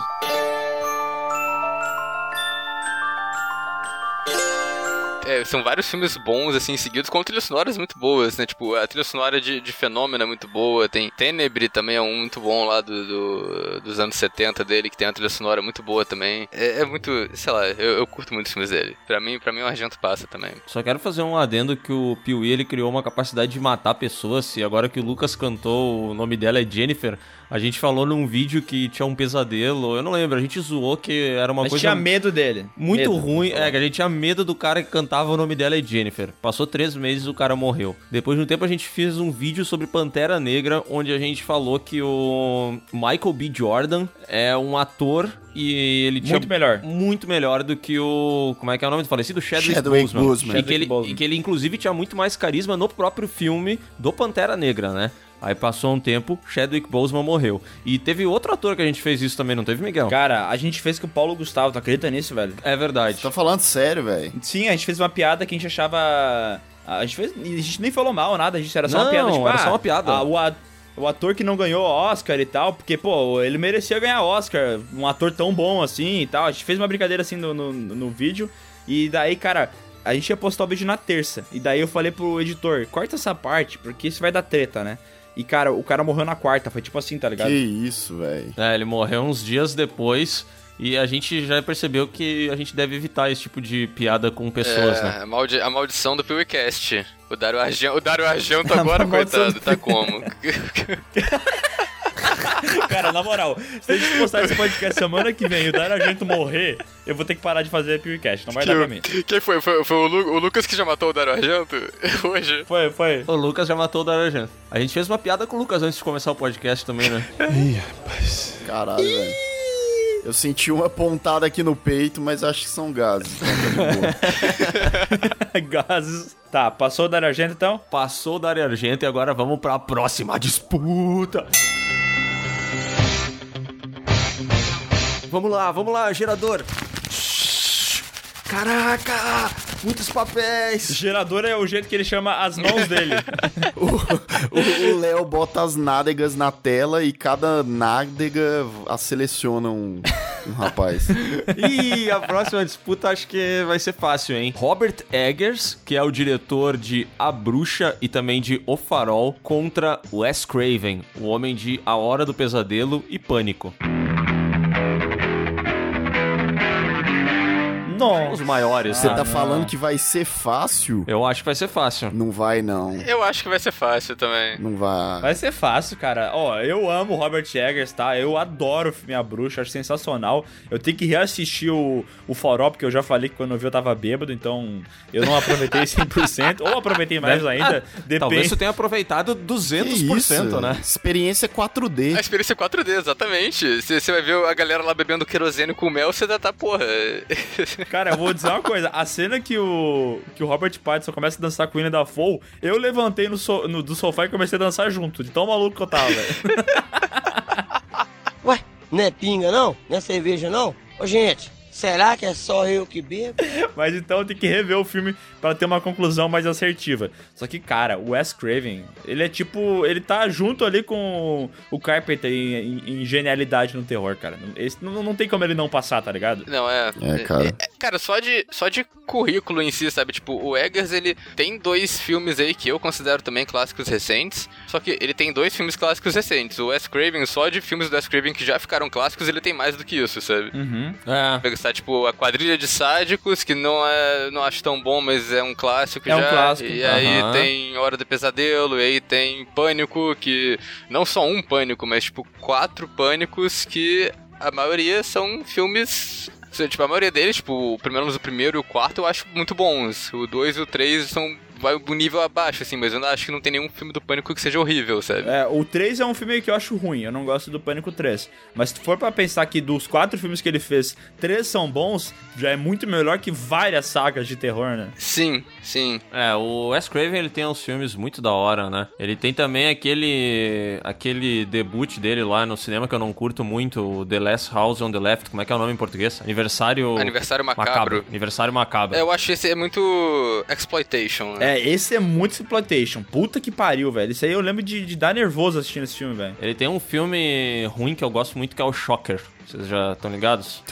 eu curto, eu curto. Mas é um filme ruinzinho. E o Eggers, ele é muito recente ainda, né, cara? É. Eu gosto muito do, do A Bruxa. É, Acho que foi o último filme que me aterrorizou. O Farol me deixou mais preocupado do que feliz, porque eu fiquei pensando, meu Deus, esse cara vai começar a fazer uns filmes tão. Ele vai partir pra um caminho tão artístico, mas tão artístico, que daqui a sete anos a gente não vai mais ouvir falar desse cara, entendeu? É. Mas aí ele já, já anunciou o próximo filme dele, acho que é Northman, né? É. Que tem a Nicole Kidman, tem um puto elenco no próximo filme dele. E dizem as notícias de bastidores que vai ser muito foda, assim, que vai ser um horrorzão foda mesmo e um pouco mais mainstream, um pouco menos artístico do que o Farol, né? E dizem que vai ser o, o primeiro filme a ser gravado com uma Tech Pix, né? Que é o que ele quer revolucionar, né? Como ele sempre traz uma parada diferente pros filmes dele, agora ele quer provar que ele consegue fazer um bom filme com uma Tech Pix. Eu, quero, eu, tô, eu tô aguardando também o Robert Eggers fazer o primeiro filme de terror dele no TikTok. oh no! Oh no! oh no! É, eu acho que o Robert Eggers, ele vai. Ele sabe equilibrar bem essa coisa de. Eu acho que o Farol foi uma, uma parada, tipo assim, um projeto muito pessoal, saca? Que, que ele falou: não, vou fazer esse filme aqui e tal. Mas The Northman, ele provavelmente vai, vai trazer. Apesar de achar que ainda vai ser um filme complexo e tal, mas eu acho que não vai ser essa vibe do farol, não, cara. É. Acho que vai ser um horror mais tradicional. Essa, essa é uma parada que eu particularmente valorizo bastante, sabe? Tanto que a minha, a minha votação lá no início no James Wan era isso, assim. É, Eu acho o Farol um filme bem massa, sabe? Só que, puta, cara, eu gosto muito de ver horror ganhando, tipo, espaço entre um filme de Velozes e Furiosos e um Transformers, saca? Eu curto muito esse, esse horror que consegue ser mainstream e que ao mesmo tempo tem um, uma densidade, tem um roteiro foda, entendeu? E o Robert Eggers é esse cara, né? E eu fiquei com medo quando eu assisti o Farol, assim, mas parece que realmente ele vai, ele vai chegar bem com o Northman. Mas isso que tu falou é curioso, né? Porque, tipo assim, é muito bom quando isso acontece, quando o filme de terror consegue ganhar o povão. O problema é que, às vezes, pra ele ganhar o povão, ele tem que sacrificar a parte do roteiro, né? Ele tem que fazer um filme mais simples pra ser entendido. Porque pra mim, o Invocação do Mal, é o primeiro, é um bom filme, mas ele já é aqui, aquele sintoma do que ia acontecer no futuro, sabe? De pegar um filme e fazer uma parada super bem feita e muito bem executada, mas aquele feijão com arroz de filme de possessão, de monstro, tá ligado? Porque se tu for comparar genialidade de hereditário com Invocação do Mal, não tem como, entendeu? É outro nível, outro esporte, tá ligado? É, eu acho que tem um limiar ali do quanto dinheiro tu consegue fazer tendo as duas coisas. Pra mim, o melhor exemplo, o que chegou talvez no, no equilíbrio perfeito foi o Corra. Que eu acho que esse aí conseguiu as duas coisas até, sabe? Mas, tipo assim, não, não tem nem como, como comparar o, o Invocação do Mal com esses filmes, por exemplo, porque o Invocação do Mal, ele, ele tem coisas no roteiro que são direcionadas pra massa, ele simplifica as coisas mesmo, ele tem o jumpscare que a galera gosta muito. Porra, eu conheço muita gente, velho, que curte filme que dá susto, entendeu? Não é filme que dá medo. A galera gosta do susto, entendeu?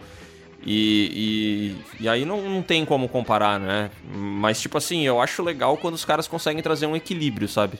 Talvez seja por isso que eu gosto tanto de Corra. Que eu acho que ele é um filme que equilibra bem as duas coisas, assim. Aham, o Hereditário já é um filme que a galera. Quem não gosta de horror não gosta de Hereditário. E o Corra, eu acho que quem não gosta de horror pode gostar de Corra, sabe? É. É, sim. Pode ser. Mas enfim, pra mim passa o Wes Craven, porque o currículo dele é muito foda e ele criou o melhor vilão slasher de todos os tempos, que é o Fred Krueger. Sim, sim. Conforme eleito aqui no PewCast mesmo. É, o Wes Craven... Não, mas o, o Jason voltou e matou ele. Eu sou muito fã do Eguinho, mas pode ser o Craven mesmo pela, pelo histórico, né? Uhum, pra mim passa o, o Craven fácil, cara. Sim, Craven, Craven passa Eu fácil. adoro o Fred Krueger, puta merda. Você namoraria com o Fred Krueger? Eu não sei, porque ele é meio violento, né?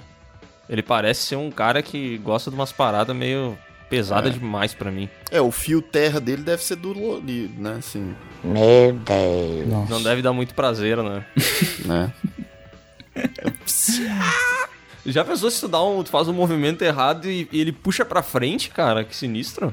Que é um fio terra que pode chegar em outros lugares, né? É. Chega no entrecu ali. Entrecu é muito bom, né? Tá, vamos aqui pra próxima disputa que a gente tem. Mario Bava e Sam Raimi. Pô, esqueci do sorteio. Mario Bava e Sam Raimi. Fechou, galera. Você parece burro! Cara, aí eu vou ter que ir pro lado do que eu gosto, né, cara? Que é o Sam Raimi. Eu amo Sam Raimi. Desculpa, Mario Bava, assim. Parabéns aí por tudo que tu fez, né? Como a gente já falou, e possivelmente o José Mojica da Itália. Mas o Sam Raimi, cara, ele fez Evil Dead. E pra mim, eu acho que ele já, por causa disso, ele já Não, passa. o Sam Raimi, eu acho também que os dois, na verdade, é, é- é legal essa comparação, porque os dois são. é, são cineastas que fazem, tipo. que fazem muito com pouco. Eles pegam umas paradas que, tipo, não tem orçamento nenhum e fazem uns filmes clássicos ali. Só que. Acho que pelo Bava vir antes, os filmes dele acabam sendo mais, tipo, paradões. Ele, ele, tipo, ele muito- fez muita coisa nos anos 60, que aí o ritmo era outro, sabe? Ele, os filmes dele são meio. muito mais devagares, assim, mais, tipo, meio. Não vou dizer atmosféricos, porque. Acho que eles são bem meio parados mesmo. Passou o limiar de ser atmosfera e ficou no limiar de ser chato, né? É, alguns são, mas ele também tem muita coisa boa, assim, tipo Black Sunday, e, e ele também é o cara que eu acho que o principal, ele é o cara que criou o diálogo pro cinema, que depois foi, foi, foi sendo aperfeiçoado pela galera nos anos 70. Uhum. Mas ele, ele é o cara que ele fez o A Bay of Blood, que é um filme que eles. Que é, o Sexta-feira 13 tá literalmente copiando. É, o parte 2, pelo menos, ele tira mortes diretamente de Bay of Blood do Mario Bava. Caralho. Então. Mas tendo dito isso, eu ainda vou com o Sam Raimi, porque eu acho que a contribuição do Sam Raimi pro, pro cinema, assim como um todo, é, talvez seja igual ou maior do que a do Mario Bava, porque o cara, ele, ele, ele é muito criativo. É. Você pega, tipo, Evil Dead e eles não tinham como fazer... Eles não tinham equipamento nenhum e eles começaram a inventar várias técnicas de, de segurar a câmera, colocar a câmera numa tábuas de madeira pra fazer um steadicam improvisado. E no final, você vê que o Sam Raimi é um cara, tipo, muito visual. Ele, ele faz planos muito muito únicos, ele faz uns ângulos estranhos, ele faz um, os filmes dele tem um diferencial, tipo, você olha o visual e bate, você bate o olho no filme, vê o visual e fala, isso é um filme do Sam Raimi. Eu acho que isso é muito importante. Uhum. Eu acho que o É. cara é um ótimo É diretor. ver- isso é muito verdade, cara. Eu, eu lembro que, que quando eu comecei a ter a percepção de que eu tinha algum conhecimento de cinema e que eu queria muito poder falar disso, era quando eu tinha assistido Evil Dead, ou Evil Dead 2, e tinha aquela cena da câmera que vinha na cara toda hora do Bruce Campbell, ele fazia aquelas caretas, sabe? E aquela câmera ela se movimentava de baixo pra cima, focando o rosto dele. E daí depois eu, fui, eu assisti o filme do Homem-Aranha, aquela batalha final que tem. ah, que tipo é uma igreja antiga, sabe? Tipo um cemitério, não, não sei o que é aquilo. Aquela batalha final tem uns, uns ângulos de câmera que pega na cara do, do Andy Verde que é igual, entendeu? E daí eu falei, caraca, mas a câmera é igual, por que, será que é igual? E daí eu comecei a ir atrás sobre essa parada, descobri que era o mesmo diretor e tal. E eu falei, caraca, que legal, eu, eu tive essa percepção de que é o mesmo diretor, sendo que são filmes muito diferentes um do outro, né? Um filme é de herói, o outro é um horror e tal. Então eu, eu lembro que foi ali que começou essa parada de eu querer ir atrás de diretores, entender o que, que é o estilo, o que, que é uma câmera e tal, como é que é filmado tudo mais. Então eu, pra mim, o Sam Raimi ele é muito especial muito por causa disso também, sabe? Uhum. Porque ele é essa paixão do cinema. E todo filme dele tem esse, esse. Esse plano tem todo filme dele. É, uhum. É. Você falou dessa cena final do Homem-Aranha aí na. É tipo uma igreja, você fala aquela do Duende Verde lá, né? Isso, isso, isso. Ela foi. Re... Você sabe que ela foi regravada, né? Que ela foi feita meio que na. Não nas coxas, porque ficou legal e tal. Mas a cena original final era das Torres Gêmeas, vocês sabem disso, né? Não tava ligado. Não sabia disso, não. Não. Porque a cena original era a batalha entre o Homem-Aranha e o Duende Verde nas Torres Gêmeas e tal. E aí, como, tipo, pouco antes, né, rolou o que rolou, E aí eles cortaram e gravaram aquela cena lá depois. Caralho. Tipo, meio, ah, vamos, vamos regravar isso aqui num, num estúdiozinho mesmo. Mas enfim, e o, o que você estava falando. Desculpa, desculpa interromper, mas falar que isso, ironicamente, é igual o que ele fez no primeiro Evil Dead, o filme sem orçamento nenhum. Que eles tiveram que gravar boa parte daquele final, que ele joga o Necronômico no fogo e todo mundo derrete e tal, aquilo foi tudo gravado depois. É mesmo? É. Mas teve um porquê, assim, tipo. Cara, porque todo mundo foi embora. tipo, a, a, cara, a produção do primeiro Evil Dead, tipo, eu, eu recomendo. Tem, tem um livro que, que lançaram no Brasil, não vou falar editora nem nada, né? Mas tem um livro que conta a história da produção desse Pode falar, editora. Pode falar, Dark Side, vai. Ah, ok. Não, não sei, né? Essas coisas de, de, de propaganda de graça. Darkseid é, é bro. Todo, todo mês eles mandam livro pra mim. Tem que, tem que falar. Muito obrigado, Darkseid, pelos livros aí. Puta, minha estante tá ficando bonita pra caralho. A Darkseid é foda, a Darkseid é, é foda. Tem, tem o livro da Darkseid do Evil Dead, cara, que conta, conta a produção dos filmes. E o primeiro filme é tipo. Foram, eles levaram a galera pra, pra gravar na cabaninha lá no meio do mato. E aí tá, tá. Depois de tipo duas semanas, todo mundo foi embora e deixou tipo cinco pessoas lá, que era só tipo Sam Raimi, o Bruce Campbell e os amigos mais próximos. Tipo, o elenco sobrou e falou, cara, tipo, não rola a gente ficar mais aqui não, tchau.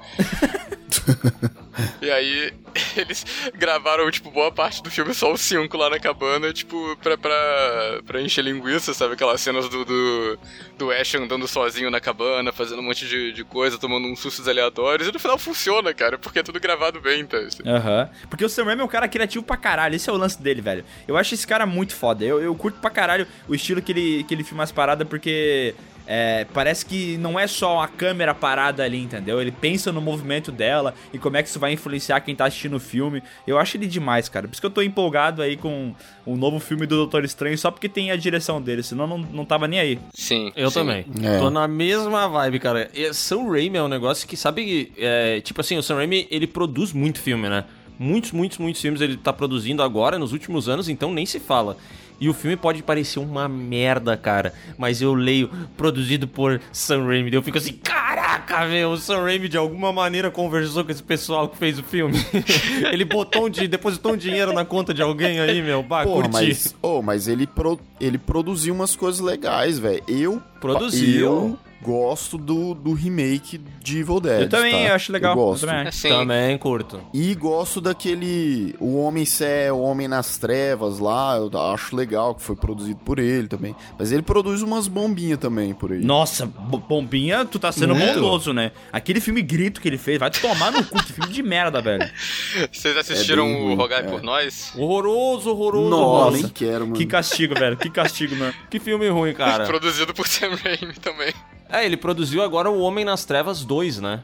Que provavelmente é o filme que não precisa existir, então ele vai ser ruim. É. Uhum. Vai ser ruim. Mas acho que só o quanto a gente falou de Sam Raimi e o quanto a gente falou de Mario Bava aqui já, já- acho que já mostra quem que vai passar, né? Deixa claro. né? Ah, não tem chance, né? Os mais saudosistas vão falar: ah, é tudo burro pra caramba, porque o Mario Bava é histórico e tal. Mas, velho, o Sam Raimi também é- tem uma história muito foda, cara. Se você for pegar aí, a- sinto falta dele produzir aqueles terror mais, tipo, arraste-me para o inferno, sinto. Uhum. Mas eu, eu também fico no Sam Raimi. Eu também, vamos lá. Pode passar, Sam Raimi. Tchau, Mario Bava. Aliás, só um comentário, né? Que o Sam Raimi, com o Evil Dead, ele influenciou muita, muita, muita gente também, tá? O Mario Bava influenciou uma galera, mas o Sam Raimi, ele não fica pra trás com o Evil Sim, Dead. sim. Eu, eu, com a minha total ignorância, vou dizer que, eu, que o Sam Raimi é mais influente que o Mario Bava. Tchau. Eu acho que é é uma coisa que é uma coisa que talvez seja, sabe? Não dá pra medir isso. É, Não, por isso que eu falei, minha ignorância, entendeu? Eu falo. vai, vai começar, vai começar, vou, vou começar a perguntar para os diretores, mas é, qual diretor você acha que te influenciou mais? Vamos fazer uns dados de uma pesquisa assim, tipo, pô, até, até onde a gente sabe, é tão influente quanto foda-se, tá ligado? Aham. Se a gente pegar e fazer uma pesquisa com 10 diretores e 8 falar que foi o Sam Raimi, porque esse é o dado que eu tenho, então o que, que eu posso dizer que o Sam Raimi é mais influente? Sim. Sim. fontes do Dataku, né? É, data foda-se. Ó, e o sorteio tá rolando. Uh, joga as cartas pra cima. Vai, Luizinha, joga aqui pra mim. Peguei uma aqui, vamos lá. É, agora ficou aqui, vamos ver, vamos ver. John Carpenter contra James Whale. Pô, nossa, mas é mais uma surra, né, cara? O que, que é o negócio? É humilhar os velhos, é isso?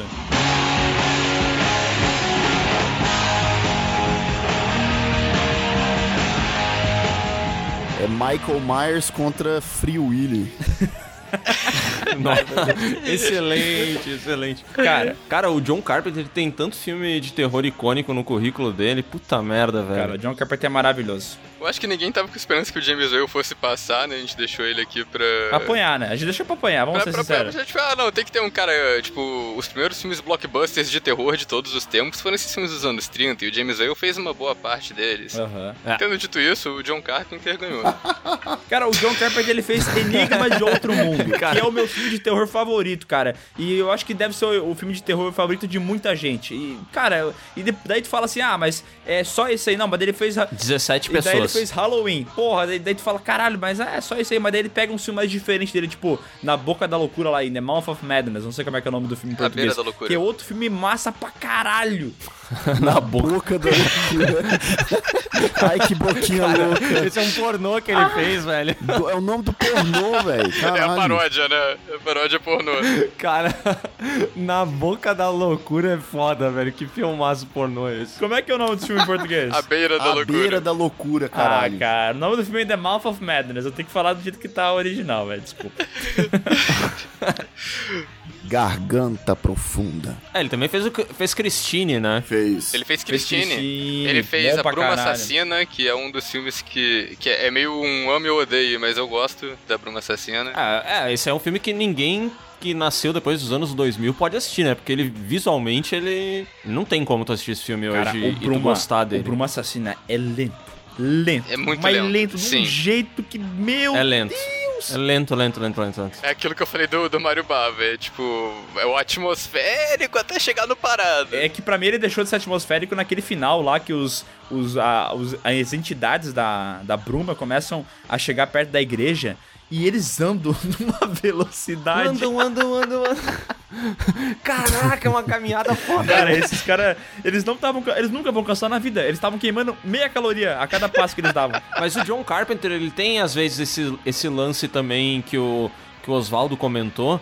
De, às vezes, o atmosférico ele acaba ficando arrastado demais, Uhum. velho. Ele tem essa parada Tem, também. tem. O, prim- o primeiro Halloween, pra mim, ele é total atmosférico. E pra mim, de verdade, eu não acho ele lento. Porque faz sentido a construção do, do personagem. Eu acho que Também. é, tá dentro, entendeu? Ele tem que mostrar o cara ali tá perseguindo a mina. Ele tem que, tipo, fazer uma adaptação daquela música do The Police, sabe? Every Breath You Take é tipo um Stalker, tá ligado? Ele, ele vai perseguindo a Laurie Strode e ele tá obcecado por ela. E pra mim o filme funciona muito bem. É lento às vezes? Pode até ser pra algumas pessoas, mas pra mim, cara, é muito efetivo, velho. Uhum.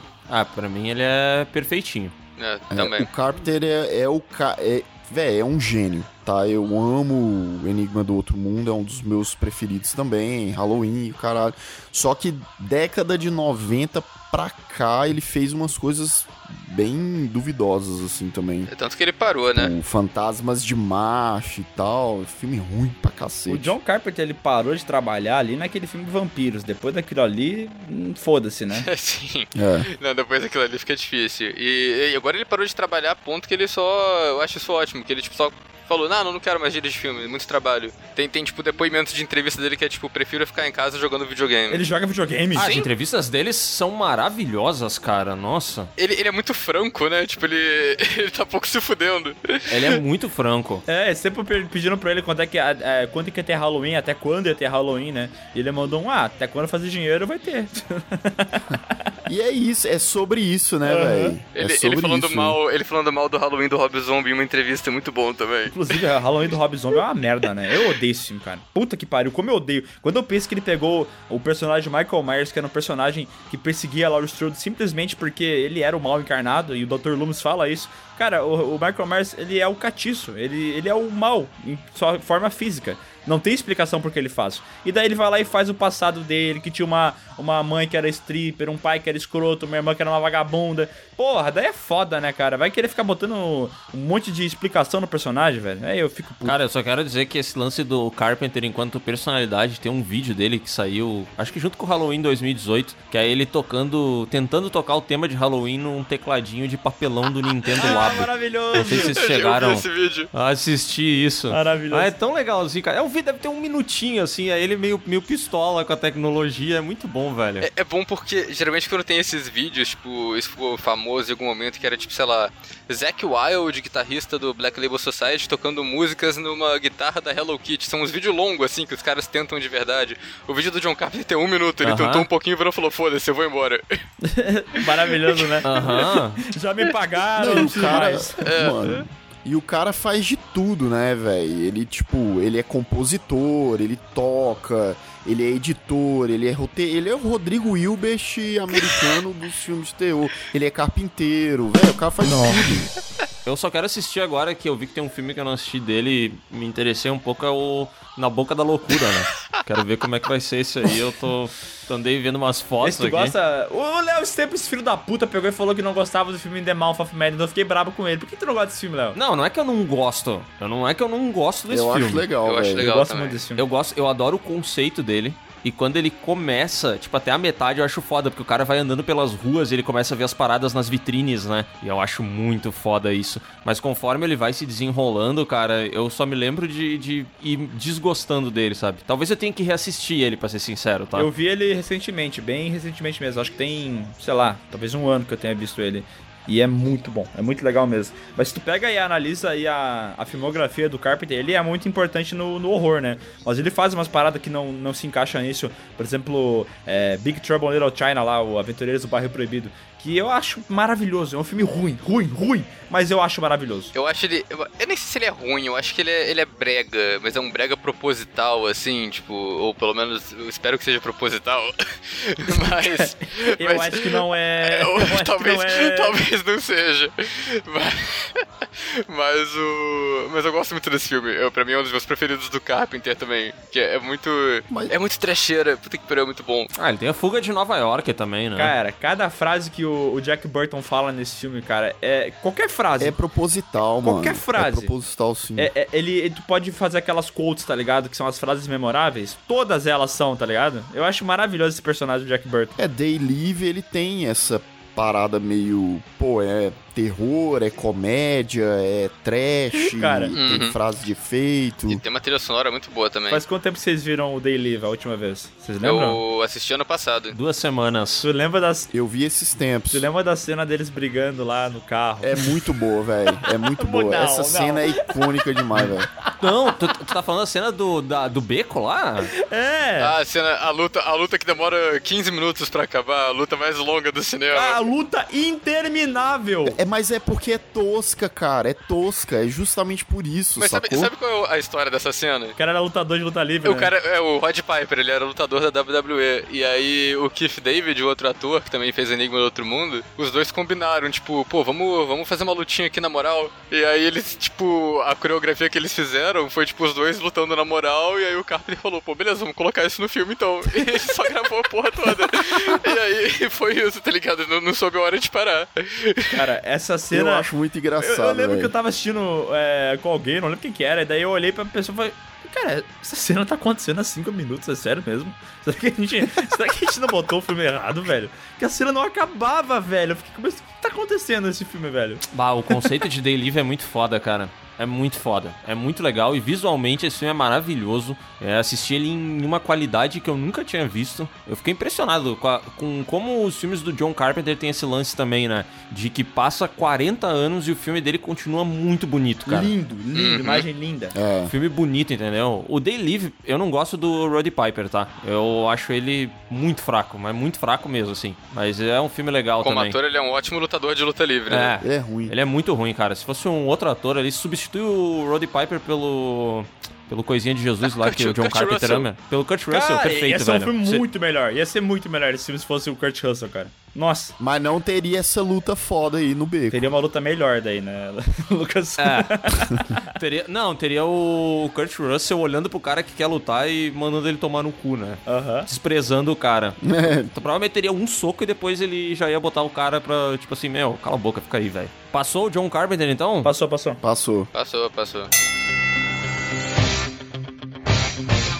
Olha, a próxima disputa que a gente tem aqui é Joe Dante e Toby Hooper. O que, que o Joe Dante tá fazendo nessa lista? Não tinha saído. É, por quê?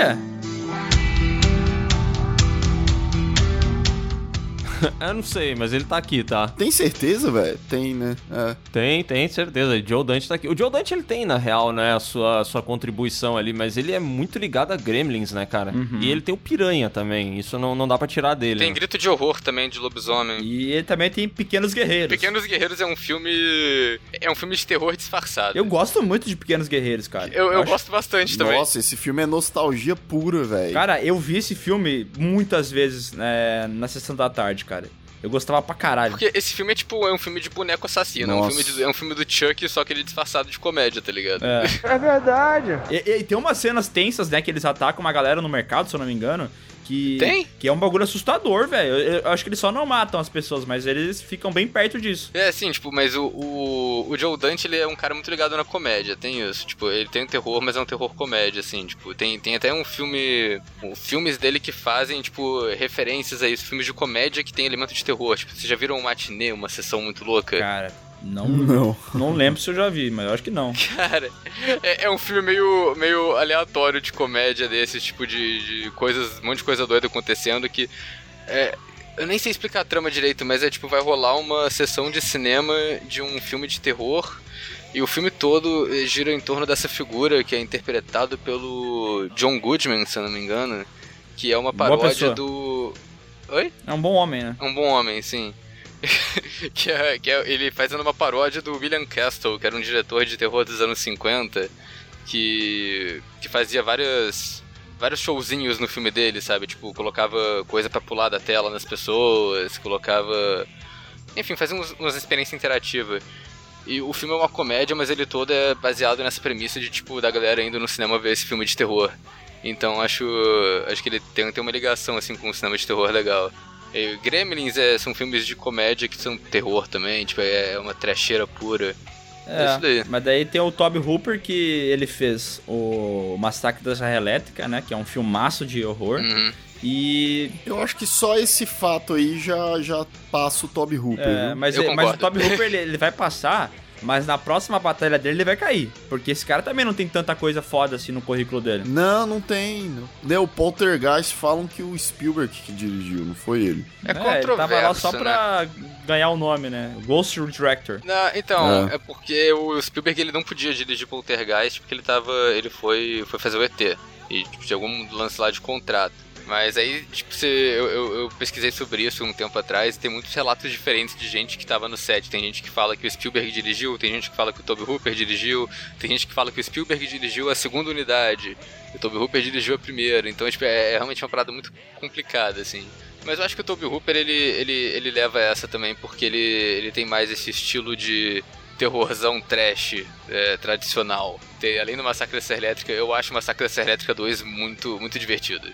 E é tipo, é, o Toby Hooper só surtando e colocando um monte de coisa aleatória no filme dele, um monte de. Tipo, é, é só um filme divertido mesmo. Cara, eu vou ser sincero. o se Toby eu- Hooper tem o Pague pra entrar, Reze pra sair, né? Que é um filme conhecidinho também. Eu gosto do nome desse filme, eu acho o nome maravilhoso no, no português. É, é dos mesmos criadores de Boquinha da Loucura, né? A boquinha da loucura, né? O grande nome do filme também. Mas eu acho que nesse caso a gente passa o Toby Hooper, né? Não, é que o Oswaldo falou que o Toby Hooper ele tem mais essa parada de ser um diretor de horror, meio B, ficou sempre nesse gênero e tal, né?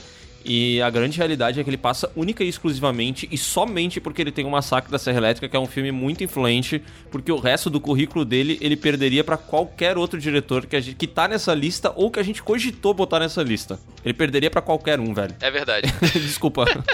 É, não, mas é, eu acho que é real. Mas, velho, eu acho que o Massacre da Serra Elétrica é tão icônico, velho. Esse filme é tão muito. importante que realmente. É tipo o William Friedkin com o Exorcista. Tipo isso. Uhum. É, tipo isso aí, é um bom paralelo, é um bom paralelo. Em termos de terror. Mas eu acho que o Toby Hooper ainda fez mais coisa que o William Friedkin. Eu acho também. O Toby Hooper ainda tem umas, umas paradas maneiras, assim, do tipo. Que, que assim, pode não ser bom, mas é divertido. Ele tem como o Bag pra entrar, reze pra sair, tem aquele Força Sinistra, tem o, o Salem Slot também. Então tem essas coisas. E tem, ele também dirigiu aquela cena do Massacre da Serra Elétrica 2, que é o Leatherface com a motosserra pra cima dançando, né? Com os pezinhos um lado pro outro, assim. E só de ter dirigido isso aí, ele também já, já tem uns pontos comigo, né? Porque é muito, muito divertido, né? Ah, sim, o Massacre da Serra Elétrica 2 pode não ser o melhor filme, né? Ele pode ser uma zoeira toda. Mas ele ainda é um dos melhores filmes do Massacre da Serra Elétrica. que não quer dizer muita coisa. né? Bom, passou então Toby Hooper, parabéns, Tobyzinho, pode vir buscar seu prêmio. Ah não, acho que ele tá morto já, né? Tá. Legal. Muito, muito bom brincar com a morte dos outros. Pelo amor de Deus, cara. É, então você pode fazer piada, né? Porque não Desculpa, tem desculpa esse a risco família. do cara morrer. É, aí, ó, desculpa a Se a família gente Hooper. brincar, ele pode reviver. Aí pode, sei lá, se a gente fazer uma piada, ele revive, ele volta. É impressionante o grau de maldade que vocês têm. Ó, e a nossa última disputa é William Friedkin contra George Romero.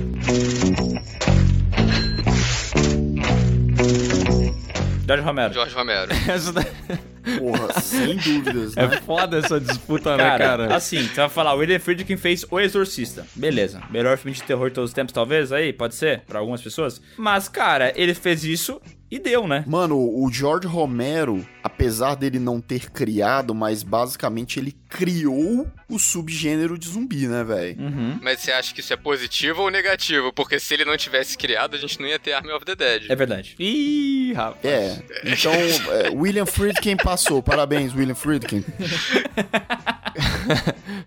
Cara, mas é muito louco isso, né? Vocês já pararam pra pensar que esses dois diretores que ficaram pro fim, eles têm uma influência muito foda, né, cara? Mas assim, Uhum. muito foda. O George Romero, que nem o Lucas falou, basicamente criou um gênero. E o William Friedkin, ele fez o, o filme é, que, que nem vocês falaram, talvez seja o melhor de horror, mas ele com certeza é o mais influente. Tipo Sim. assim, meu, absolutamente todo mundo se influenciou por Exorcista. Até quem fez um filme de horror que não tem nada a ver que não tem nada de religião, que não tem nada de terror sobrenatural, nada de fé, os caras também se influenciaram pelo Exorcista, cara. É muito maluco. É verdade. Acho que é além verdade. disso, os dois são criadores de subgêneros, né? Porque hoje em dia você tem muito filme de zumbi que tenta ser os filmes do Jorge Romero e você tem muito filme de exorcismo que tenta ser o exorcista. Exatamente. Ah, isso é muito chato, né, cara? Meu Deus, todo. Cara, como tem filme de exorcismo que tenta fazer a mesma parada que o exorcista e, e dá errado, velho. Filme, filme de exorcismo merda. tinha que acabar, velho. Na verdade, não tinha nem que ter começado. Tipo, o cara já começou fazendo o melhor possível. Não tem como me- tem como você fazer melhor? Não, então não faz. Não, não faz mais filme de exorcismo, chega. É, Chega porque tu não vai conseguir chegar nem perto dos outros. E todo filme é exatamente igual, tem todos os mesmos dilemas. Aí tá infectada a criança lá com o demônio, e daí chama a galera pra dar uma olhada, e daí alguns duvidam, outros apostam na ideia. É sempre igual, cara. E, e não tem, cara. O filme definitivo de exorcismo já foi lançado. Agora deixa esse gênero, entendeu? Faz outra coisa. É, e é aquilo que a gente tava falando, velho. O Friedkin, ele fez outros filmes, mas assim, terror, terror, terror, terror, é isso aí. Entendeu? É Exorcista. Jorge Romero dirigiu quantos filmes de terror? Muito mais, velho. Muito mais. É verdade. o. e se- Sem falar que, tipo, só de trilogia, né? O Jorge Romero tem uma trilogia clássica. É. Ele tem, tipo. O que, que são, são. É, realmente, são, são três filmes clássicos. É, Night é, of o the Living Exorcista- Dead, né? Dawn of the Night of the Dead e o Day of the Dead, né? Sim, sim. E assim, por mais que o Jorge Romero ele não tenha conseguido voltar quando ele tentou, ele tentou fazer mais filmes de zumbi dos anos 2000 pra cá e eles são de trash a tipo constrangedor. É, pelo menos não é o Diabo e o Padre Amorte. pelo menos ele não colocou o efeito do Call Cara, of Duty. Eu indico demais todo mundo, todo mundo que tá ouvindo esse podcast, a ir atrás do Diabo e o Padre, o Padre Armorph, porque, sério, quando você escuta o grito do zumbi do. Black Ops, É muito é um bom, deleite. É um bagulho tão, tão lindo tu pensar que esse filho de uma puta foi atrás de efeitos, é, efeito sonoro de zumbi pra botar no filme dele, que não dá, não dá pra mim. Cara, não, no documentário, cara. Documentário, Como é o não é cara- nem filme, é o cara- documentário, É documentário. cara. Documentário dele que ele esqueceu. Que ele esqueceu. Se fosse filme, ok, né? Mas é documentário. Ele esqueceu de levar a câmera, tipo, ops, eu não...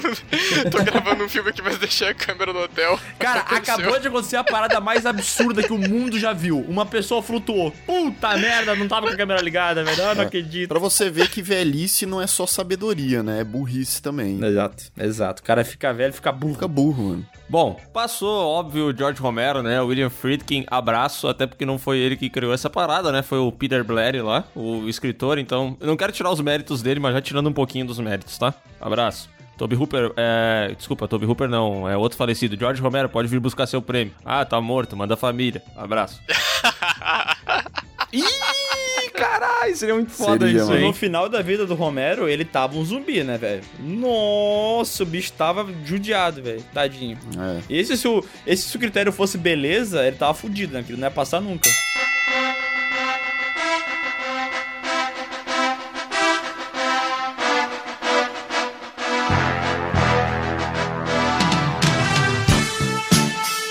Caras, entramos nas quartas de final agora. E a primeira disputa é Mojica, nosso eterno Zé do Caixão, contra Ari Aster. O que, Nossa. que faz uma disputa Cara, essa, dessa, essa né, foi a velho? pior disputa possível. Não, não tem outra pior.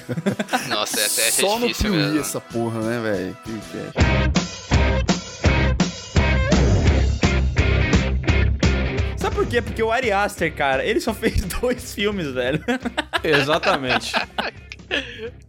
Como é que vai comparar uma porra dessa? O cara, um já fez um zilhão de filmes e tá morto. E o outro só fez dois. Como é que vai comparar uma porra dessa? É, se o Ari Aster passar É difícil, aqui, cara. por nós acreditarmos que ele ainda vai ser muito promissor, entendeu? Porque não tem, tipo... Que ele É. vai dar certo, né? Porque promissor, ele, ele já é muito promissor, né? E eu acredito nisso, tá? Cara, eu, eu acredito nisso também. Eu acho que o, o Ari Aster, também o, o Robert Eggers e o Jordan Peele, essa galera do terror agora, eles são muito, tipo... São os novos cineastas, sabe? Porque hoje em dia... é, o terror acho que é o único gênero que, que você vai ver o filme pelo diretor. Se tem ainda esses grandes nomes, tipo Tarantino, que conseguem vender o filme só pelo nome deles, mas acho que o terror tem essa galera também agora. Tipo, você é, você vai ver o filme, tem os Invoca Verso, você vai ver por causa da franquia, sim. Mas tem esses filmes, você vai ver o filme porque é um filme do Ari Aster, é um filme do Robert Eggers. Eu acho que isso é uma Ah. qualidade foda que eles conseguiram trazer de novo pro, te pro terror, que isso não tava rolando faz muito tempo já. Aham, tem razão. Isso é, isso é bem verdade, isso é bem verdade. E eu sei dizer assim, a gente tá fazendo como as pessoas é, compram um apartamento, eles compram na planta, tá ligado? A gente tá apostando que o Ari Aster vai ser o fudido do, do futuro. Então, cara, eu vou dizer aqui, eu, eu vou passar o Ari Aster. Eu acho que essa juventude tem que brilhar, entendeu? É. Entendi. Então é um cara que pensa no futuro. Me ad... eu, eu admiro demais, velho, o que o Mojica fez e tal. Mas eu acho que, até porque o Ari Aster, velho, ele é um puta diretor, sabe? E ele fez um dos filmes mais perturbadores que eu já vi. E não é hereditário nem Midsommar, velho. É um curta que ele tem, chama The Strange Things About the Johnsons. Vocês já viram, né? Nunca vi. Não, não vi ainda. Cara, vejam esse filme. Eu acho que ainda tem no YouTube. E é tão genial, e é tão perturbador, e é tão simples que, velho, é, é bizarro. Por favor, vejam. Eu vou assistir. Eu vou assistir. E tem aqui no YouTube, sim. É, é bizarro, é bizarro. Mas é que tu já tá mandando. Ó, eu já tenho que. O que, que tu indica que eu vejo? O filme da Netflix que tu falou que é maravilhoso ou esse curta do Ari Aster? Não, é- não, em termos de relevância, veja o curta do, do Ari Aster, por favor. Não, é- não, vocês vão, vocês vão virar depois. Não, depois vocês vão me falar assim, caralho. velho. O que que é aquilo? O que que é aquilo que eu vi? Ó, eu vou fazer um. Eu vou assistir hoje e vou fazer um story e te marcar, tá bom? Acabei de assistir 25 segundos de um menino se masturbando e o pai entrando no quarto. É, é basicamente aí é o começo de tudo e vai, vai piorar muito. E aí é o que é o, é o bizarro do Ari Aster e a genialidade dele, porque assim, é um negócio muito sério, perturbador e é e tem uma áurea de comédia, tem uma áurea de humor, aquele humor ácido assim. Uhum. Enfim, Ari Aster realmente ganha pra mim né, Engraçado que o, o, o Mujica também tem um, um quesinho de humor nas paradas que ele faz, né? tem, tem, tem. Uhum. Sim, sim, bastante. Mas eu, eu acho que o Mojica é uma parada que, o- que o Léo falou lá na primeira rodada, é que o problema do, do Mojica, tipo, a gente. É, é justamente ele, ele ter sido. ele ter sido brasileiro e não ter o incentivo pra continuar com o cinema dele do jeito que devia, sabe?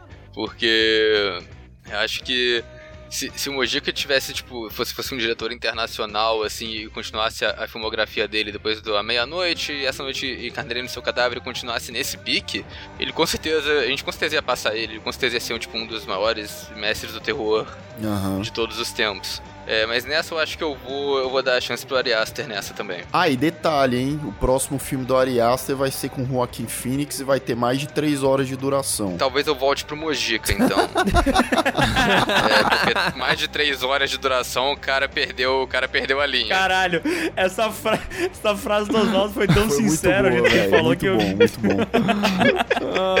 Ai, maravilhoso. Talvez eu volte, então, pra ele. Muito bom. Ai, passou então Ari Aster e agora a próxima disputa é Dario Argento e Wes Craven. Caraca, quando começa a funilar a parada fica pesada, né? Fica pesado, velho. Caraca. Aí tá um pouquinho complicado. Tá um pouquinho complicado. Eu adoro o Dario Argento, puta cara importante, não existiria o Slasher sem ele. Passa o Wes Craven.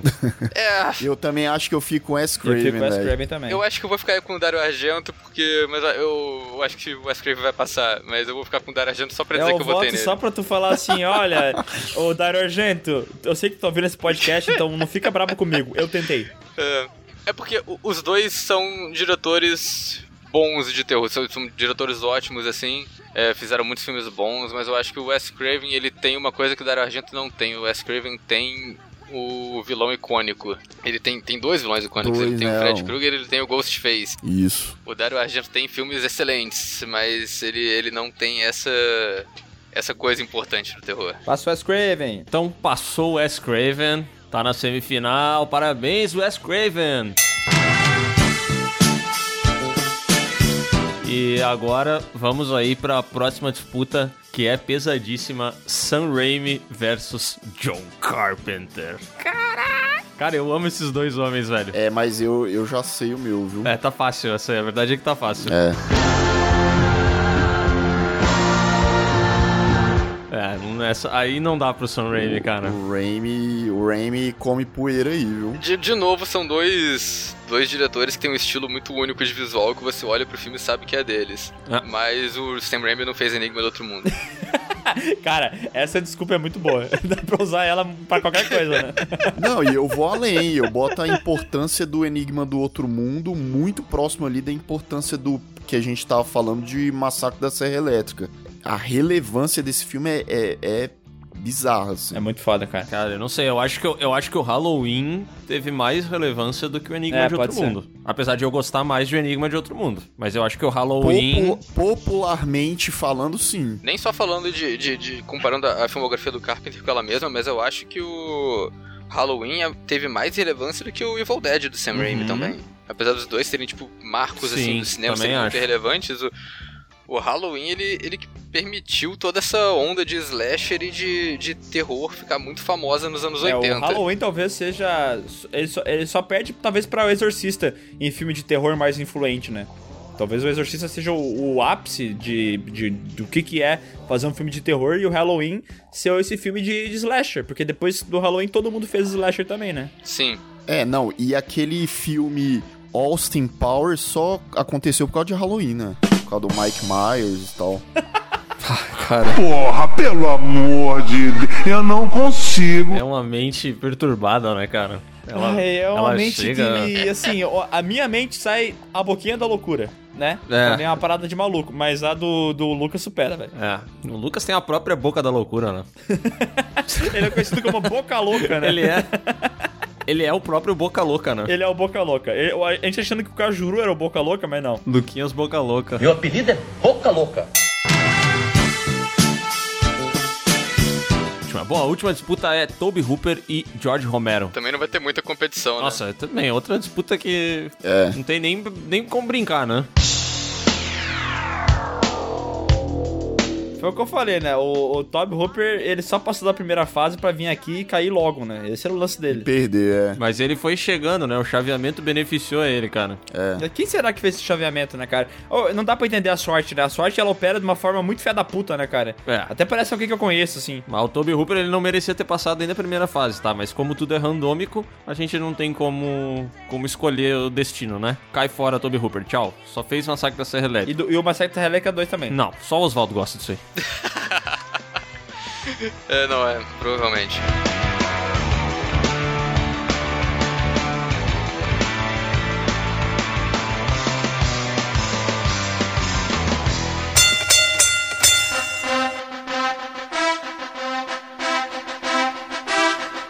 Vamos para semifinais agora. E eu não sei como, mas a primeira semifinal é Ari Aster contra Wes Craven. Olha aí, hein? Um nome novo do horror. Ah, desculpa, A Ari gente Aster. deu muita moral pro Ari Aster, né? Ó, Ari Aster, vai ter que comer algum feijão com arroz na tua vida pra poder chegar lá. É, É, não dá, né? Caraca. Porque o Ari Aster não fez nenhum filme com a Meryl Streep ainda. É. Tô tentando pensar se tem algum ator muito foda nos filmes do Ari Aster. Ué, tem a Toni Collette, porra. É, pode crer. Tem a Toni Collette. É, não fez nenhum filme com a Mary Streep ainda. É, mas a Toni Collette é a nova Meryl Streep, né, cara? É, a Toni Collette nada mais é do que a Meryl Streep de Chernobyl, Ela né? só não concorre ao Oscar. É, só não concorre a Oscar, né?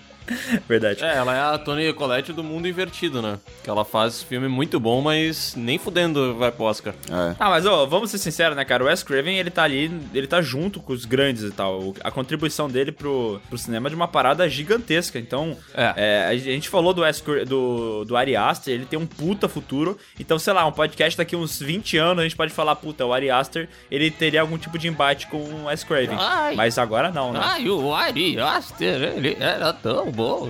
A gente vai estar assim, né? Nossa, a gente vai virar a mulher da Top Term? É, é, o Ari Aster, ele tomou ômega 3. Com o ômega 3, melhora a memória. Gente, esse ômega 3 Ah, nova iogurteira, top. Agora term. vocês estão ligados que o Wes Craven, o nome dele não é Wes, né? Ah, meu Deus. Ai, não, é não, Wesley. não, não é zoeira, não é zoeira, é Wesley. O nome do Wes Craven é Wesley. Não, não, impossível. É sério, é sério, é sério. Se for isso, passa o Ari Aster, peraí. É, É, mano. é Wesley. É Wesley Earl Craven. Wesley! Em inglês deve ser Wesley. Ele, velho, eu acho que o Wes Craven é brasileiro, velho, porque eu só conheço o Wesley brasileiro. Não, não, e agora tu vai conhecer um outro nome, se liga. A minha avó, ela teve um filho que ela botou o nome de William, né? Nome William, né? Nome conhecido e tal. E ela quis ter mais um e daí botou o nome de Wesley. Só que ela pensou assim, pô, William e Wesley. Não tá legal. Então o que, que ela fez? No final do Wesley, ela trocou o Y, ou I, como alguns colocam, por um M. E o nome dele é Wesley. Hum, é mais Sacanagem. bonito, cara, é mais bonito. É o William e Wesley. Bah, se fosse o Wesley Craven, seria bem massa o nome do cara, hein? Wesley Craven.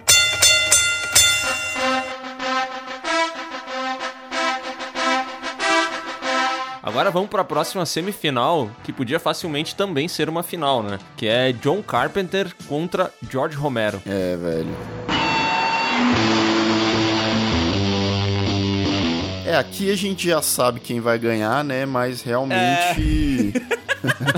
ah, eu tentei fazer um, um lance ali, pô, que droga.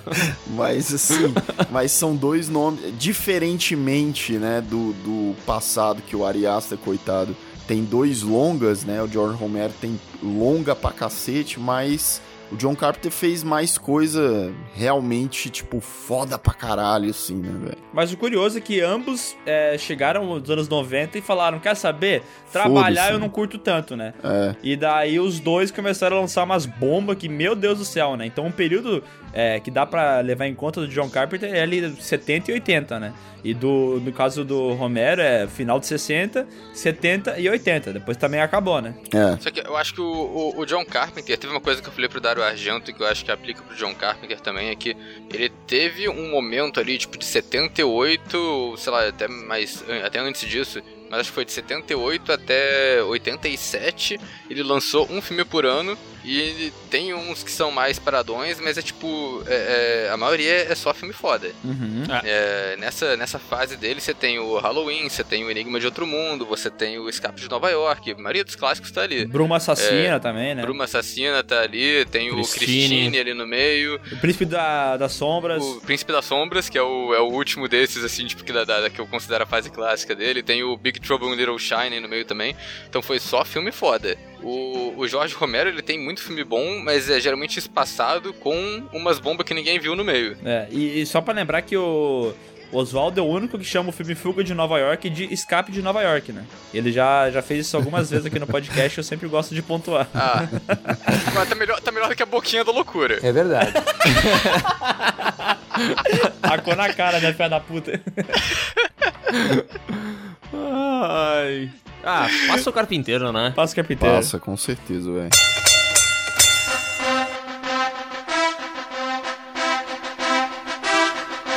Cara, Chegamos na final, chegamos na final, puta merda, velho. Isso era óbvio, né? Wes Craven contra John Carpenter.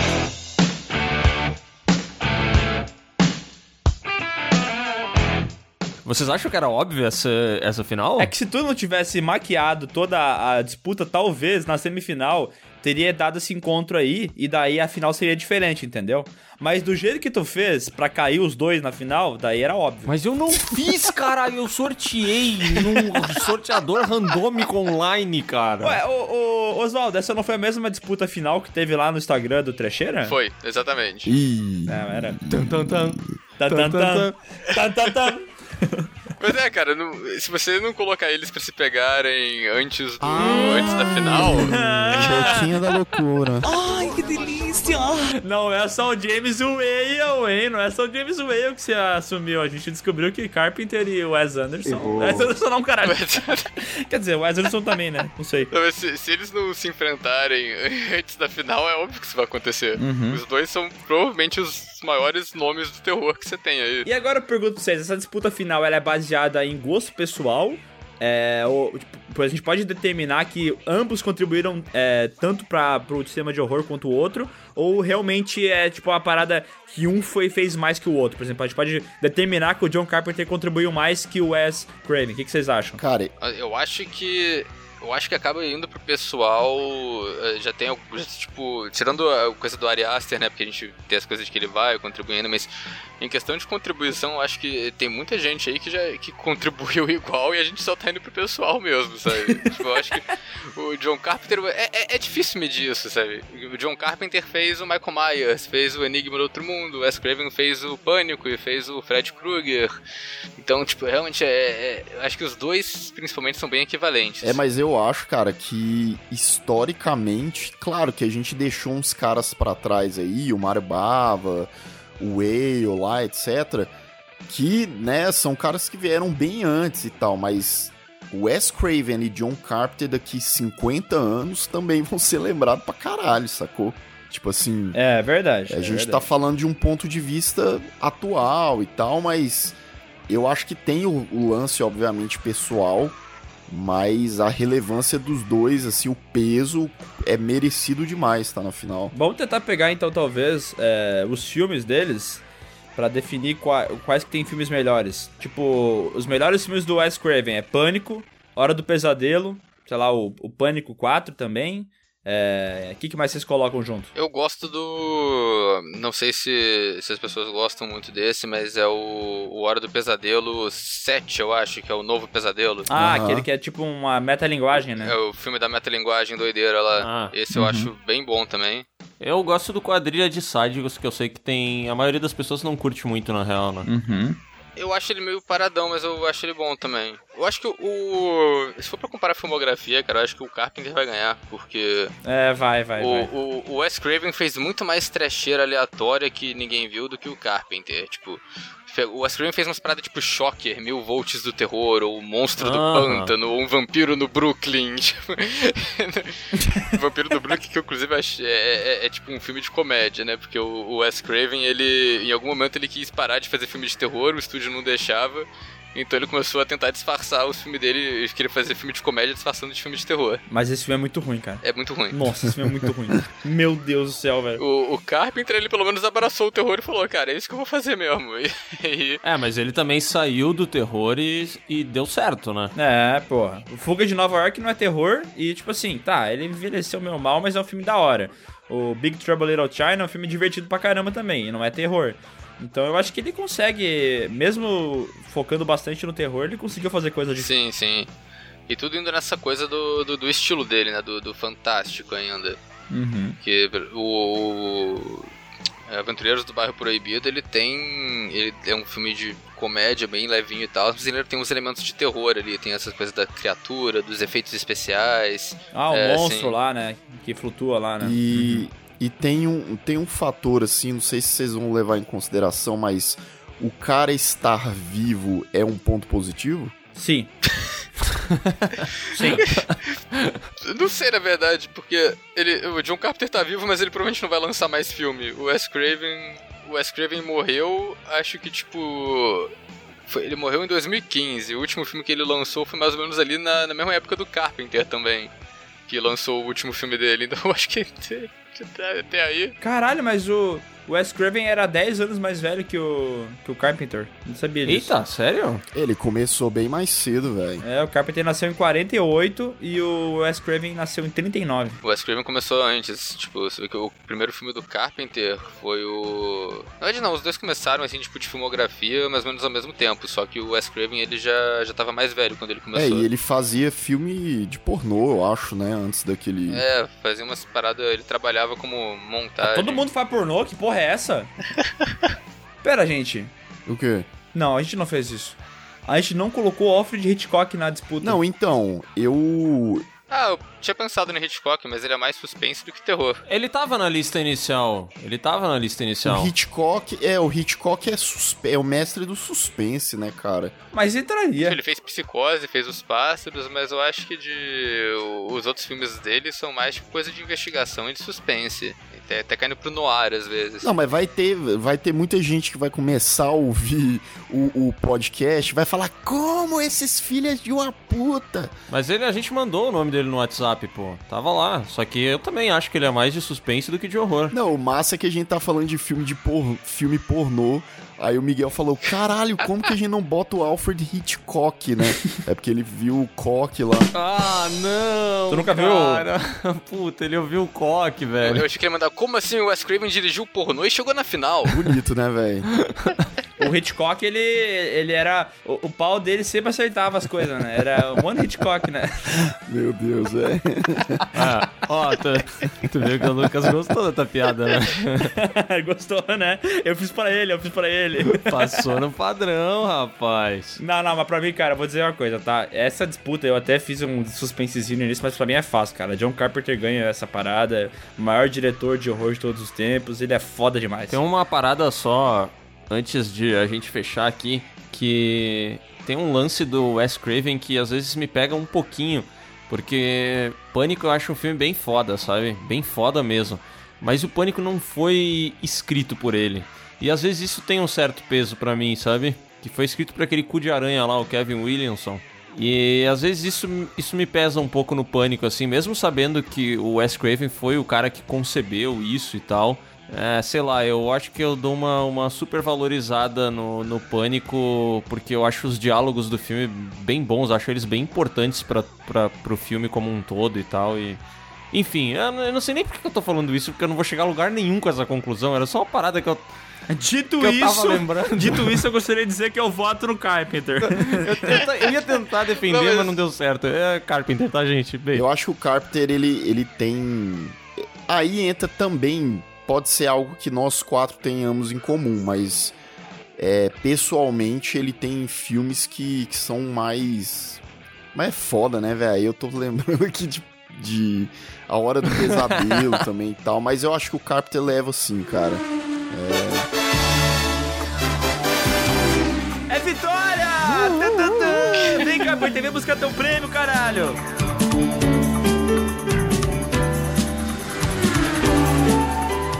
Eita, e, e tá vivo, hein? Pode vir. Pode vir, Carpenter, meu lindo. Parabéns. E tem o filho dele também que pode vir. Caso ele morra, né? Depois da gente ter feito tudo isso e falado sobre ele. O filho dele vai vir com uma guitarrinha. Vindo buscar o prêmio. o, o, nome do, do, do, filho do Carpenter é o quê? John, assistente capiteiro? O que, que é? Que merda. Auxili é auxiliar. Ai, não. É auxiliar não, essa não dá. Tchau. Pra mim acabou. Essa não deu, Lucas.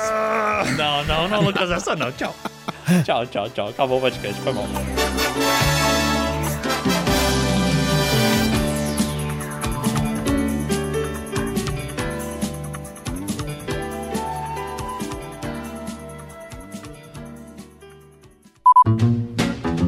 Eu, eu, acho engraçado que eu, eu, eu, queria verificar um fato aqui sobre o, o Mike Myers, né, o, o ator. Eu joguei Mike Myers no, no, Google e aí a primeira pergunta que aparece é por que o Michael Myers não morre? o Mike Myers. Eu achei que eles estavam vendo por que, que o Mike Myers não morre, esse cara? Sem graça pra cacete esse comediante. Morre, ator filha da puta! É isso, bicho. É, é sobre isso, né? Aí você vê, eu joguei aqui no Google também, existe uma confusão gigantesca. Tipo, ah, porque o Mike Myers, Michael Myers não morre? Isso pesquisando Mike Myers. Qual é a a altura do Michael O Oswaldo Myers. acabou de falar isso. Eu acabei de falar isso. Você parece burro! O que tá Não, eu tô acontecendo? repetindo, eu tô repetindo pra vocês verem o quanto a minha piada sem graça, no fundo, no fundo, ela é genial, entendeu? Cara, eu já te falei, tu e Oswaldo são dois gênios, entendeu? Vocês pensam com a cabeça na frequência que eu não consigo chegar, entendeu? Pois é. Seu merda. Quando a gente morrer, depois, depois que vocês fizerem piada da gente, mim e do Oswaldo e a gente morrer, vocês vão ver a nossa relevância no futuro. É verdade, a gente vai falar. É tipo Ayrton Senna, né? Morreu cedo demais. A gente vai falar, putz, como- os caras morreram cedo demais. Como a gente fez algumas piadas também, principalmente com o Lucas hoje, né? É, pode ser que isso aconteça em breve. Não morre, que senão vai gerar o maior problema pra nós. Pelo amor de Deus, não faz isso. Não, eu tô preocupado real, porque eu tô em viagem, né, cara? E amanhã eu vou pegar a estrada. Tipo. Não, é sério, eu tô. eu tô não, um para, pouquinho... para, para. Por favor, para. É sério, velho. Ah, não, droga. Matamos o Lucas, velho. Fica em casa. Que merda. Fica em casa, pelo amor de Deus. Mora aí em Goiânia agora. Faz uma dupla sertaneja com alguém e vive aí, né? Vai dar muito mais dinheiro do que YouTube. Tem um amigo meu aqui de Goiânia que ele chama Tadeu. Aí ele fica brincando comigo, vamos fazer uma dupla? Tadeu e tá dando, o céu tá dando e tal. Vou botar esse plano em prática agora. Eu não suporto mais. Cara, esse cara é perfeito pra fazer dupla contigo, sério. Talvez você não tenha percebido, mas ele é tua alma gêmea. Sim, velho.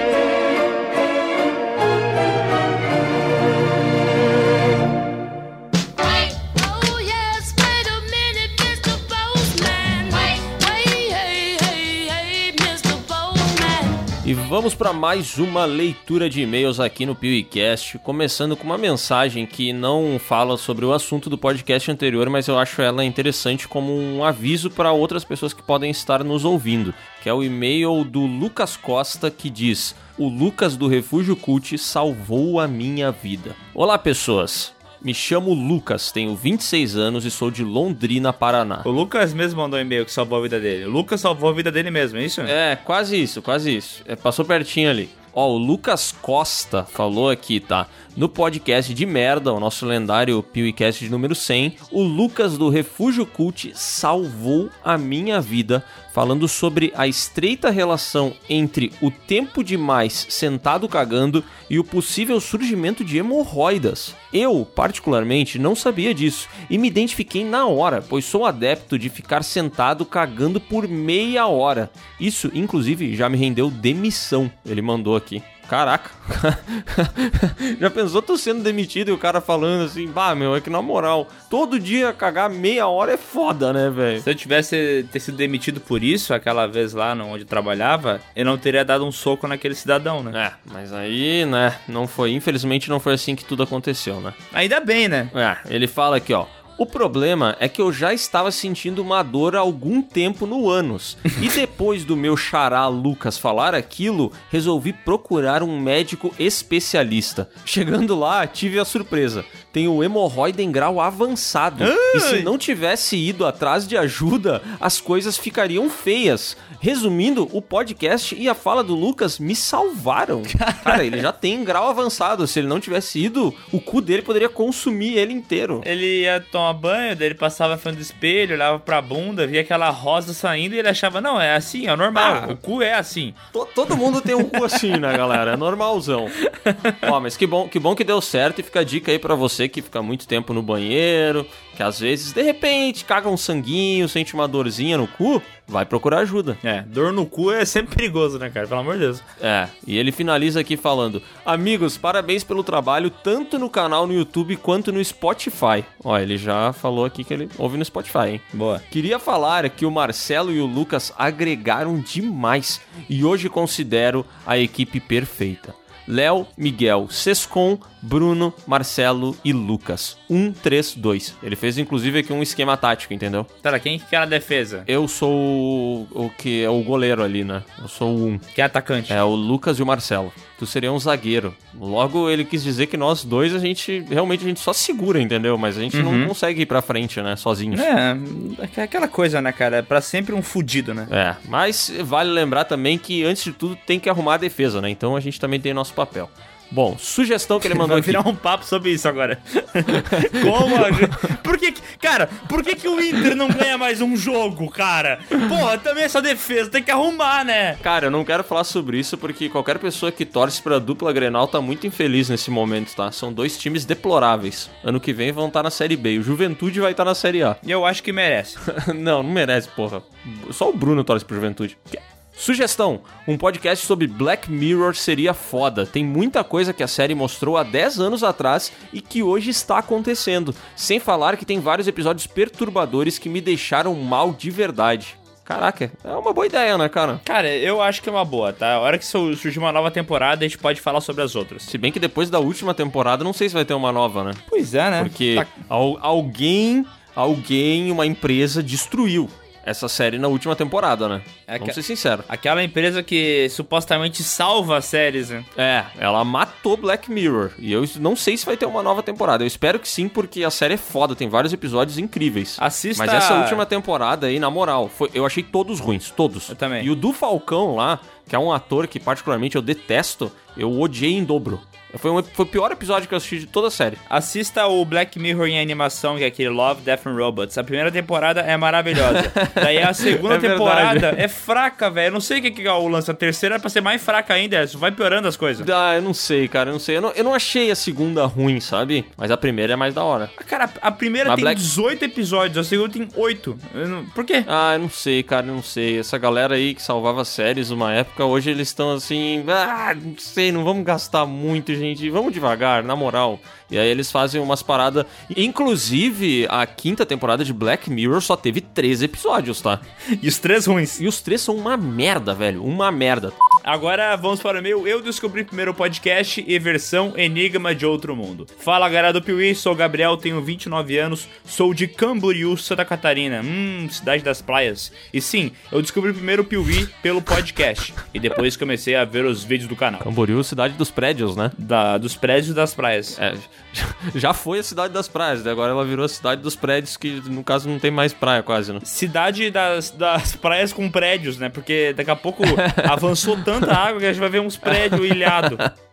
É. Daqui a pouco todo mundo vai curtir a praia de dentro do seu apartamento, né? O que é muito bom aí pra esse período de pandemia que estamos vivendo. Ó, ele fala aqui que descobriu primeiro o podcast e depois começou a ver os vídeos do canal. Caraca. Meu irmão me indicou o podcast de vocês por serem aqui do Sul e falarem muita merda, com todo respeito. E me divirto muito ouvindo o podcast de vocês. Tá, muito obrigado aí, cara. É sempre bom falar que a gente só fala merda. É muito legal esse tipo de, de tratamento. Bacana, bacana mesmo aí, galera. Tamo aí na defesa e falando merda. Sobre o último podcast, episódio 104, assisti o filme Enigma de Outro Mundo por indicação de vocês. E realmente, que filmão. E a continuação do Miguel até que não seria tão ruim. Mas com certeza a minha é melhor. Ou não? Vamos lá. Uh! Poderíamos ver o filme sobre perspectiva do Alien, tipo o filme de guerra do Clint Eastwood, que contém as duas perspectivas dos acontecimentos da ilha japonesa que não sei o nome. Iwo Jima, ele tá falando. É, eu nunca sei falar, sabe que eu nunca falo o nome desse filme, porque eu nunca sei se é Iwo Jima ou se é tipo Iwo Jima, e aí eu nunca falo. Eu acho. Eu falo aquele filme lá de guerra do Clint Eastwood das guerras. Ah, fala é tipo Iwo assim que eu Jima, falo. pô. É melhor do que ele que nem tentou botar nada. O filho, o filme das ilhas japonesas. Cara, o Japão que mais tem a ilha. É quando fala, se eu falo Iwo Jima, a pessoa pode confundir com Hiroshima, entendeu? Daí já cria uma confusão desgraçada na cabeça do cidadão. Léo, posso, posso te libertar de desse problema? Fala Iwo Jima, só isso. Bri- Obrigado, amigo, obrigado. Tô livre. Topa chegou a falhar, né? Ai, graças a Deus. Ah, obrigado. Ai, eu já, já cumpri minha missão na Terra, Deus. Continuando aqui, ó, ele fala: vendo essa coisa alienígena como alguém que quer apenas sobreviver e mostrando que matar pra ela não é uma coisa tão ruim. pra ela não deve ser mesmo, né? assim como não achamos ruim matar uma formiga e colocamos humanos como vilões querendo matar ele. Vide a cena do cachorro no começo do filme. Sim, mas é que ele tá invadindo a Terra. É óbvio que a gente vai querer matar essa porra, entendeu?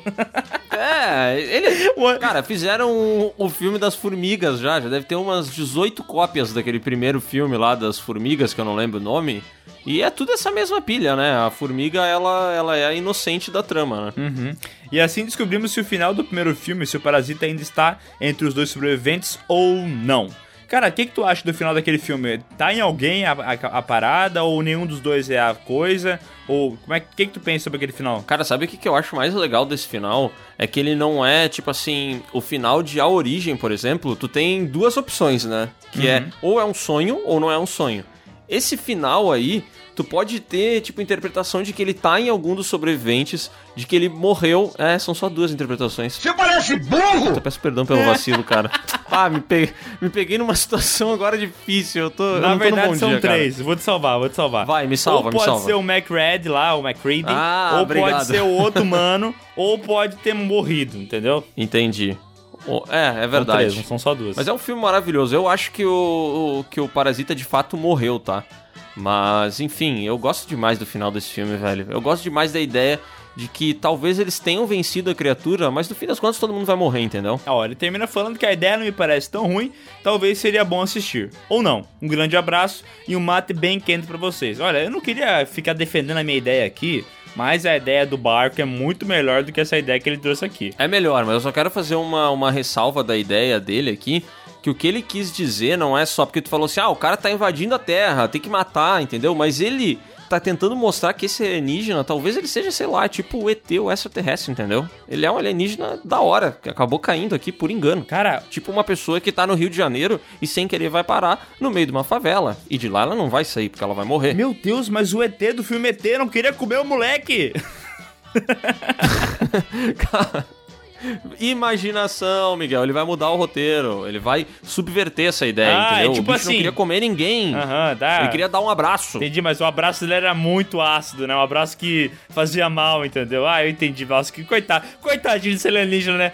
Léo, posso dar uma ideia? Leva ele pra tua casa. Cuida dele na tua casa, então, vagabundo. Vai. Droga. Vai pra Cuba. Droga, não, não funciona tão bem assim. Bom, vamos agora pro e-mail. Cobb estava acordado no final de A Origem e eu posso provar. Ah. Mais alguém tentando provar coisa aqui, né? Se vier trazer papinho de diretor ou de ator que participou da parada, aí eu já vou descreditar. Ó, e aí, Léo, Miguel, Sescom, Audionias, Bruno, Lucas, Schnauzer, etc. Aqui é o Renato Lemes de Botucatu, São Paulo, tenho 30 anos. Estou escrevendo agora para esclarecer o final do filme A Origem. Isso foi assunto de debate algumas vezes em rodas de amigos gordos e nerds que eu tenho. Eu poderia ficar argumentando e inventando um monte de teoria aqui, mas o próprio Michael Caine nos deu a resposta. Em 2018, ele comentou sobre isso no festival Film for Summer Scream, que quando ele recebeu o roteiro do Nolan, não entendeu o que era realidade e o que era sonho. Então, segundo ele, Christopher Nolan disse que todas as cenas que o Michael Caine participaria eram reais. Isso facilitou para ele entender. E facilitou para nós também, porque ele aparece no final do filme. E aparentemente isso tudo é real. Cara, Pega essa. Eu vou dizer. Eu não aguento mais isso, cara. Pelo amor de Deus, parem de vir à tona pra querer explicar o filme depois que ele foi feito, tá ligado? Me lembra aquela porra daquele filme do Parem, Poço. parem, parem, parem, parem, Tá parem, parem, parem. Poço. Ah, ah, o que, que, é o, que, que é o Poço? O que, que é o Poço? O diretor vem falar sobre o que, que é o Poço. Ai. Mano, não tá no filme, não vem falar depois. Não fala, cara. Isso aí, Filha da puta. isso aí deveria estar no contrato. Pega a panacota do teu filme, enfia ela no teu rabo, mas não fala pra ninguém nada do teu filme. É. Que tu já lançou ele, acabou. Segue a tua vida, vai fazer outro projeto, entendeu? Não. Ele tem que voltar e falar tudo. Sabe qual exemplo é maravilhoso disso? Aquele filme A Caça, com Mads Mikkelsen, que tem um final Ah, sim. dúbio e tal. O pessoal fala, ah, será que ele era pedófilo ou não? Ah, na real, que o filme deixa bem claro que ele não era pedófilo porra nenhuma, e era justamente sobre a, a dúvida que eles tinham em cima do cara. O filme era sobre isso, né? Só que tem uma, uma frente que faz a teoria de que ele era pedófilo, e a chave disso aí era o irmão da menininha e tal. Eles criam toda essa, toda essa teoria. E já perguntaram pro criador do filme, lá o diretor e roteirista, um milhão de vezes sobre essa teoria. E ele nunca abriu o bico. E eu espero que seja assim pra sempre. Maravilhoso, né? Isso aí, gente. Depois que lança o filme, vai pro próximo. Não precisa mais ficar falando sobre aquele lá. Tipo o Zack Snyder, né? Ah, esse aí é bom. Esse aí tá sempre pensando no futuro, esse cara aí. Que diretor foda. Deixa várias dúvidas os filmes dele, né? Uhum. Sempre são filmes que fazem a gente pensar por anos. Muito bem engenhados. Continuando aqui, tá? Ah, o cara é um arquiteto de sonhos. Sem mais, quero dizer que vocês são incrivelmente pica. Tudo que vocês fazem, vídeos e podcasts, não só a edição do podcasts, mas uma curadoria tão bem feita que, meu Deus do céu, aumento pro Audionias já. O miserável é um gênio. Tá bom. Vou fazer uma observação. Eu sou fã de Batman, mas essa fanboyzice do penúltimo podcast foi difícil de aceitar. Por favor, vamos matá-los. Abre parênteses e falei matá-los, mas a intenção é matar só um deles mesmo. Fecha parênteses. Você não quer falar o nome, né? Não vou falar o nome. Porque, cara, assim, a gente não vai explicar, entendeu? A gente deixa aberto pra interpretações de vocês. Aham, sim, sim, sim. E ele acaba aqui mandando beijos delícias, yes baby, thank you. Ah, é o Marcos Gives lá, o, Grande, né? o Keanu Reeves brasileiro. Nosso John Wick. E agora vamos para o e-mail. Eu tenho um final melhor para a sequência de A Origem. Ô, louco. Olá, Léo. Olá, Miguel. Meu nome é Guilherme, eu sou de Pindamonhangaba, interior de São Paulo. Sim, um puta nome escroto. E tenho 18 anos. É Pindamonhangaba é foda, né? É, Pindamonhangaba virou uma palavra tipo paralelepípedo, né? Ela ficou muito famosa na língua brasileira porque ela foi um erro, né? Língua brasileira, eu sou um gênio. Cara, Tá foda. tá, ok, esquece. Conheci vocês em julho de 2019, quando o YouTube me recomendou a saga A Hora do Pesadelo. E desde então eu acompanho vocês. No último podcast que vocês falavam sobre a sequência de A Origem, eu gostei bastante da ideia de estarem querendo desligar os aparelhos do DiCaprio e seu filho tentar resgatá-lo em seu sonho. Peraí, mas imaginei um final diferente. E como achei ele bom, entre aspas, resolvi compartilhar com vocês. Maravilhoso. Nele, o filho do Leonardo DiCaprio consegue encontrar, mas no momento que diz emocionado ser seu filho, recebe a negação e a não crença dele. Como aquele até então desconhecido, que é completamente diferente do filho que ele idealizou em seus sonhos, poderia ser seu filho. Ah, isso é bom, hein, Léo? Da hora, hein? Agora ele virou aquele. Ele virou aquele personagem de A Ilha do Medo, né? O Leonardo DiCaprio ele deu um, um giro e foi parar em Ilha do Medo. Cara, pra mim, eu sempre associei esses dois filmes, sabe? Ilha do Medo e Inception, porque tem o mesmo lance, tipo, da mulher, a mulher que, que se mata e mata as crianças, tá ligado? Essa loucuragem. Aham. Eu sempre queria uma associação entre os dois filmes.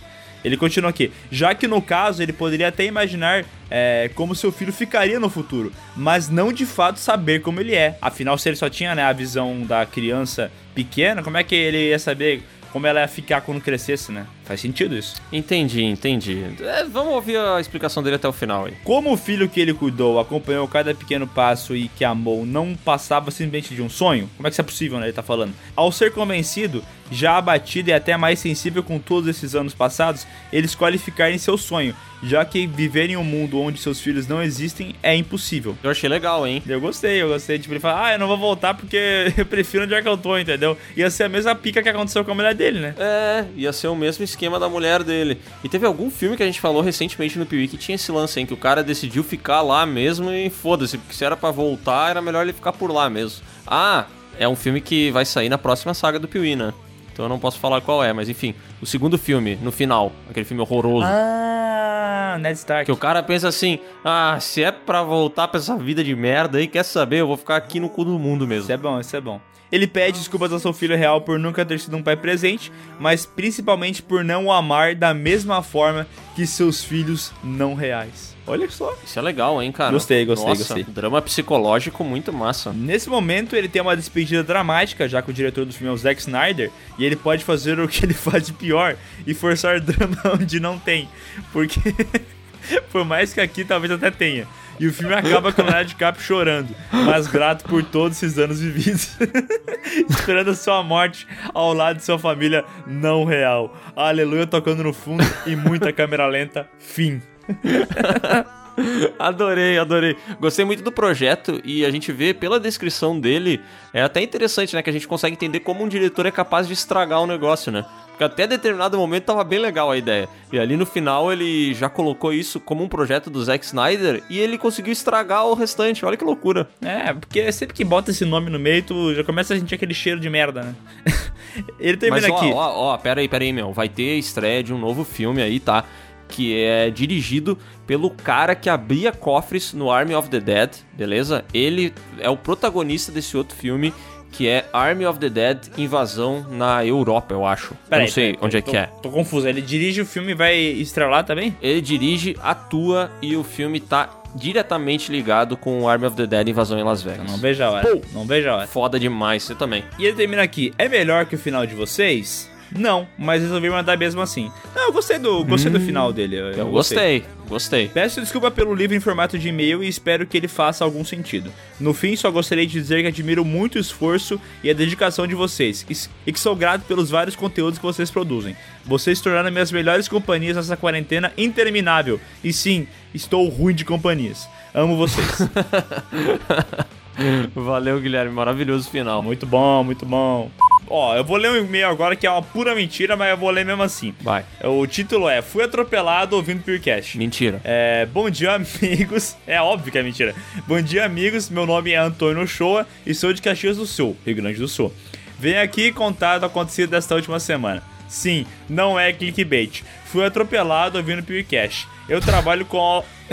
Mentira isso aí, cara. Eu trabalho como office boy. E por ser um emprego de merda, consumo muito podcast diariamente para aliviar o sofrimento que é. Essa semana, em meio a um frio filho da puta, estava andando pelas ruas da nossa bela cidade, escutando o podcast Vida de Adulto. Em determinado momento, rachei o bico com o Léo contando os seus perrengues bancários quando um arrombado de um filho de uma puta, de um corno motoqueiro, atravessou na sinaleira que tinha recém mudado para vermelho a aproximadamente 230 km por hora. Tá, não, ele, ele exagerou, mas a gente sabe que isso acontece. Tem cara que tá numa moto e ele, cara, é impressionante, velho. Parece que ele tá numa largada, cara. Porque quando o sinal fecha, ou quando ele fecha pro outro, entendeu? É, Tipo, o sinal dele nem abriu ainda. Ele só viu a mãozinha fechar, indicando que os pedestres da outra rua não podem mais atravessar, entendeu? Uhum. Ele já acelera, velho. Ele tá muito louco. Sim, isso, isso acontece, mas é, é que quando ele bota 230 km por hora, que é uma velocidade possível de um carro, aí não parece que ele tá exagerando. Porque se ele co- colocasse aproximadamente 1.700 km por hora, aí eu ia falar, ah, tá, ele tá brincando, entendeu? Ele tá exagerando. Entendi. Mas pra mim parecia um dado científico. Polícia do exagero. Você está detido por exagerar de menos. Pare de exagerar tão erradamente, exagere mais exageradamente. Graças a uma entidade superior, tive apenas arranhões e uma costela trincada. Gostaria de agradecer a vocês e ao motoqueiro que me deram. que me deu três dias de. que me deu três dias em casa. Ô, bom. delícia, coisa boa, hein? Ficar em casa é sempre bom. Pô, o cara quebrou a costela e ficou três dias em casa. Vai tomar no cu, né? Podia ficar um pouco mais, né?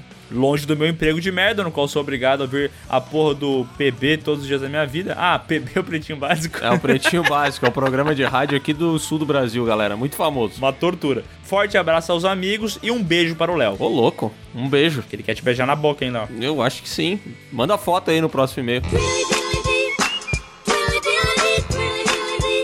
Ó, então é isso, pessoal. Se você quiser mandar um e-mail pra nós, é muito fácil. É só você ir lá no seu e-mail, colocar novo e-mail ou escrever, se for no Gmail, e mandar o e-mail para podcast.canalpiuí.com.br. Coloque o seu nome, sua idade, sua cidade e, pelo amor de Deus, não faça um e-mail tão grande e, principalmente, que não tenha tantos PS. Ah, leia de novo o e-mail, tá? Tem que fazer sentido aqui. Essa leitura de e-mails, a gente teve que cortar dois fora. A gente começou a ler os e-mails, não fazia sentido nenhum, porra. Cara, eu não sabia se o cara tava brincando, se o cara não tava brincando, não dá pra entender porra nenhuma. É que a ironia no texto ela é complicada de entender às vezes, né? Não. Se ela for bem escrita, dá pra entender, gente. Tem que reler o, o e-mail e escrever direitinho, porra. Escreve direito. Então tu tá me dizendo que tu não sabe escrever ironia. Não, não tô, não tô dizendo isso, eu me perdi. Parei, minha cabeça não tá mais funcionando. Chega de e-mail. Tchau, gente. Boa tarde. Ass- assista o canal Piuí, vídeos bons. Adiós.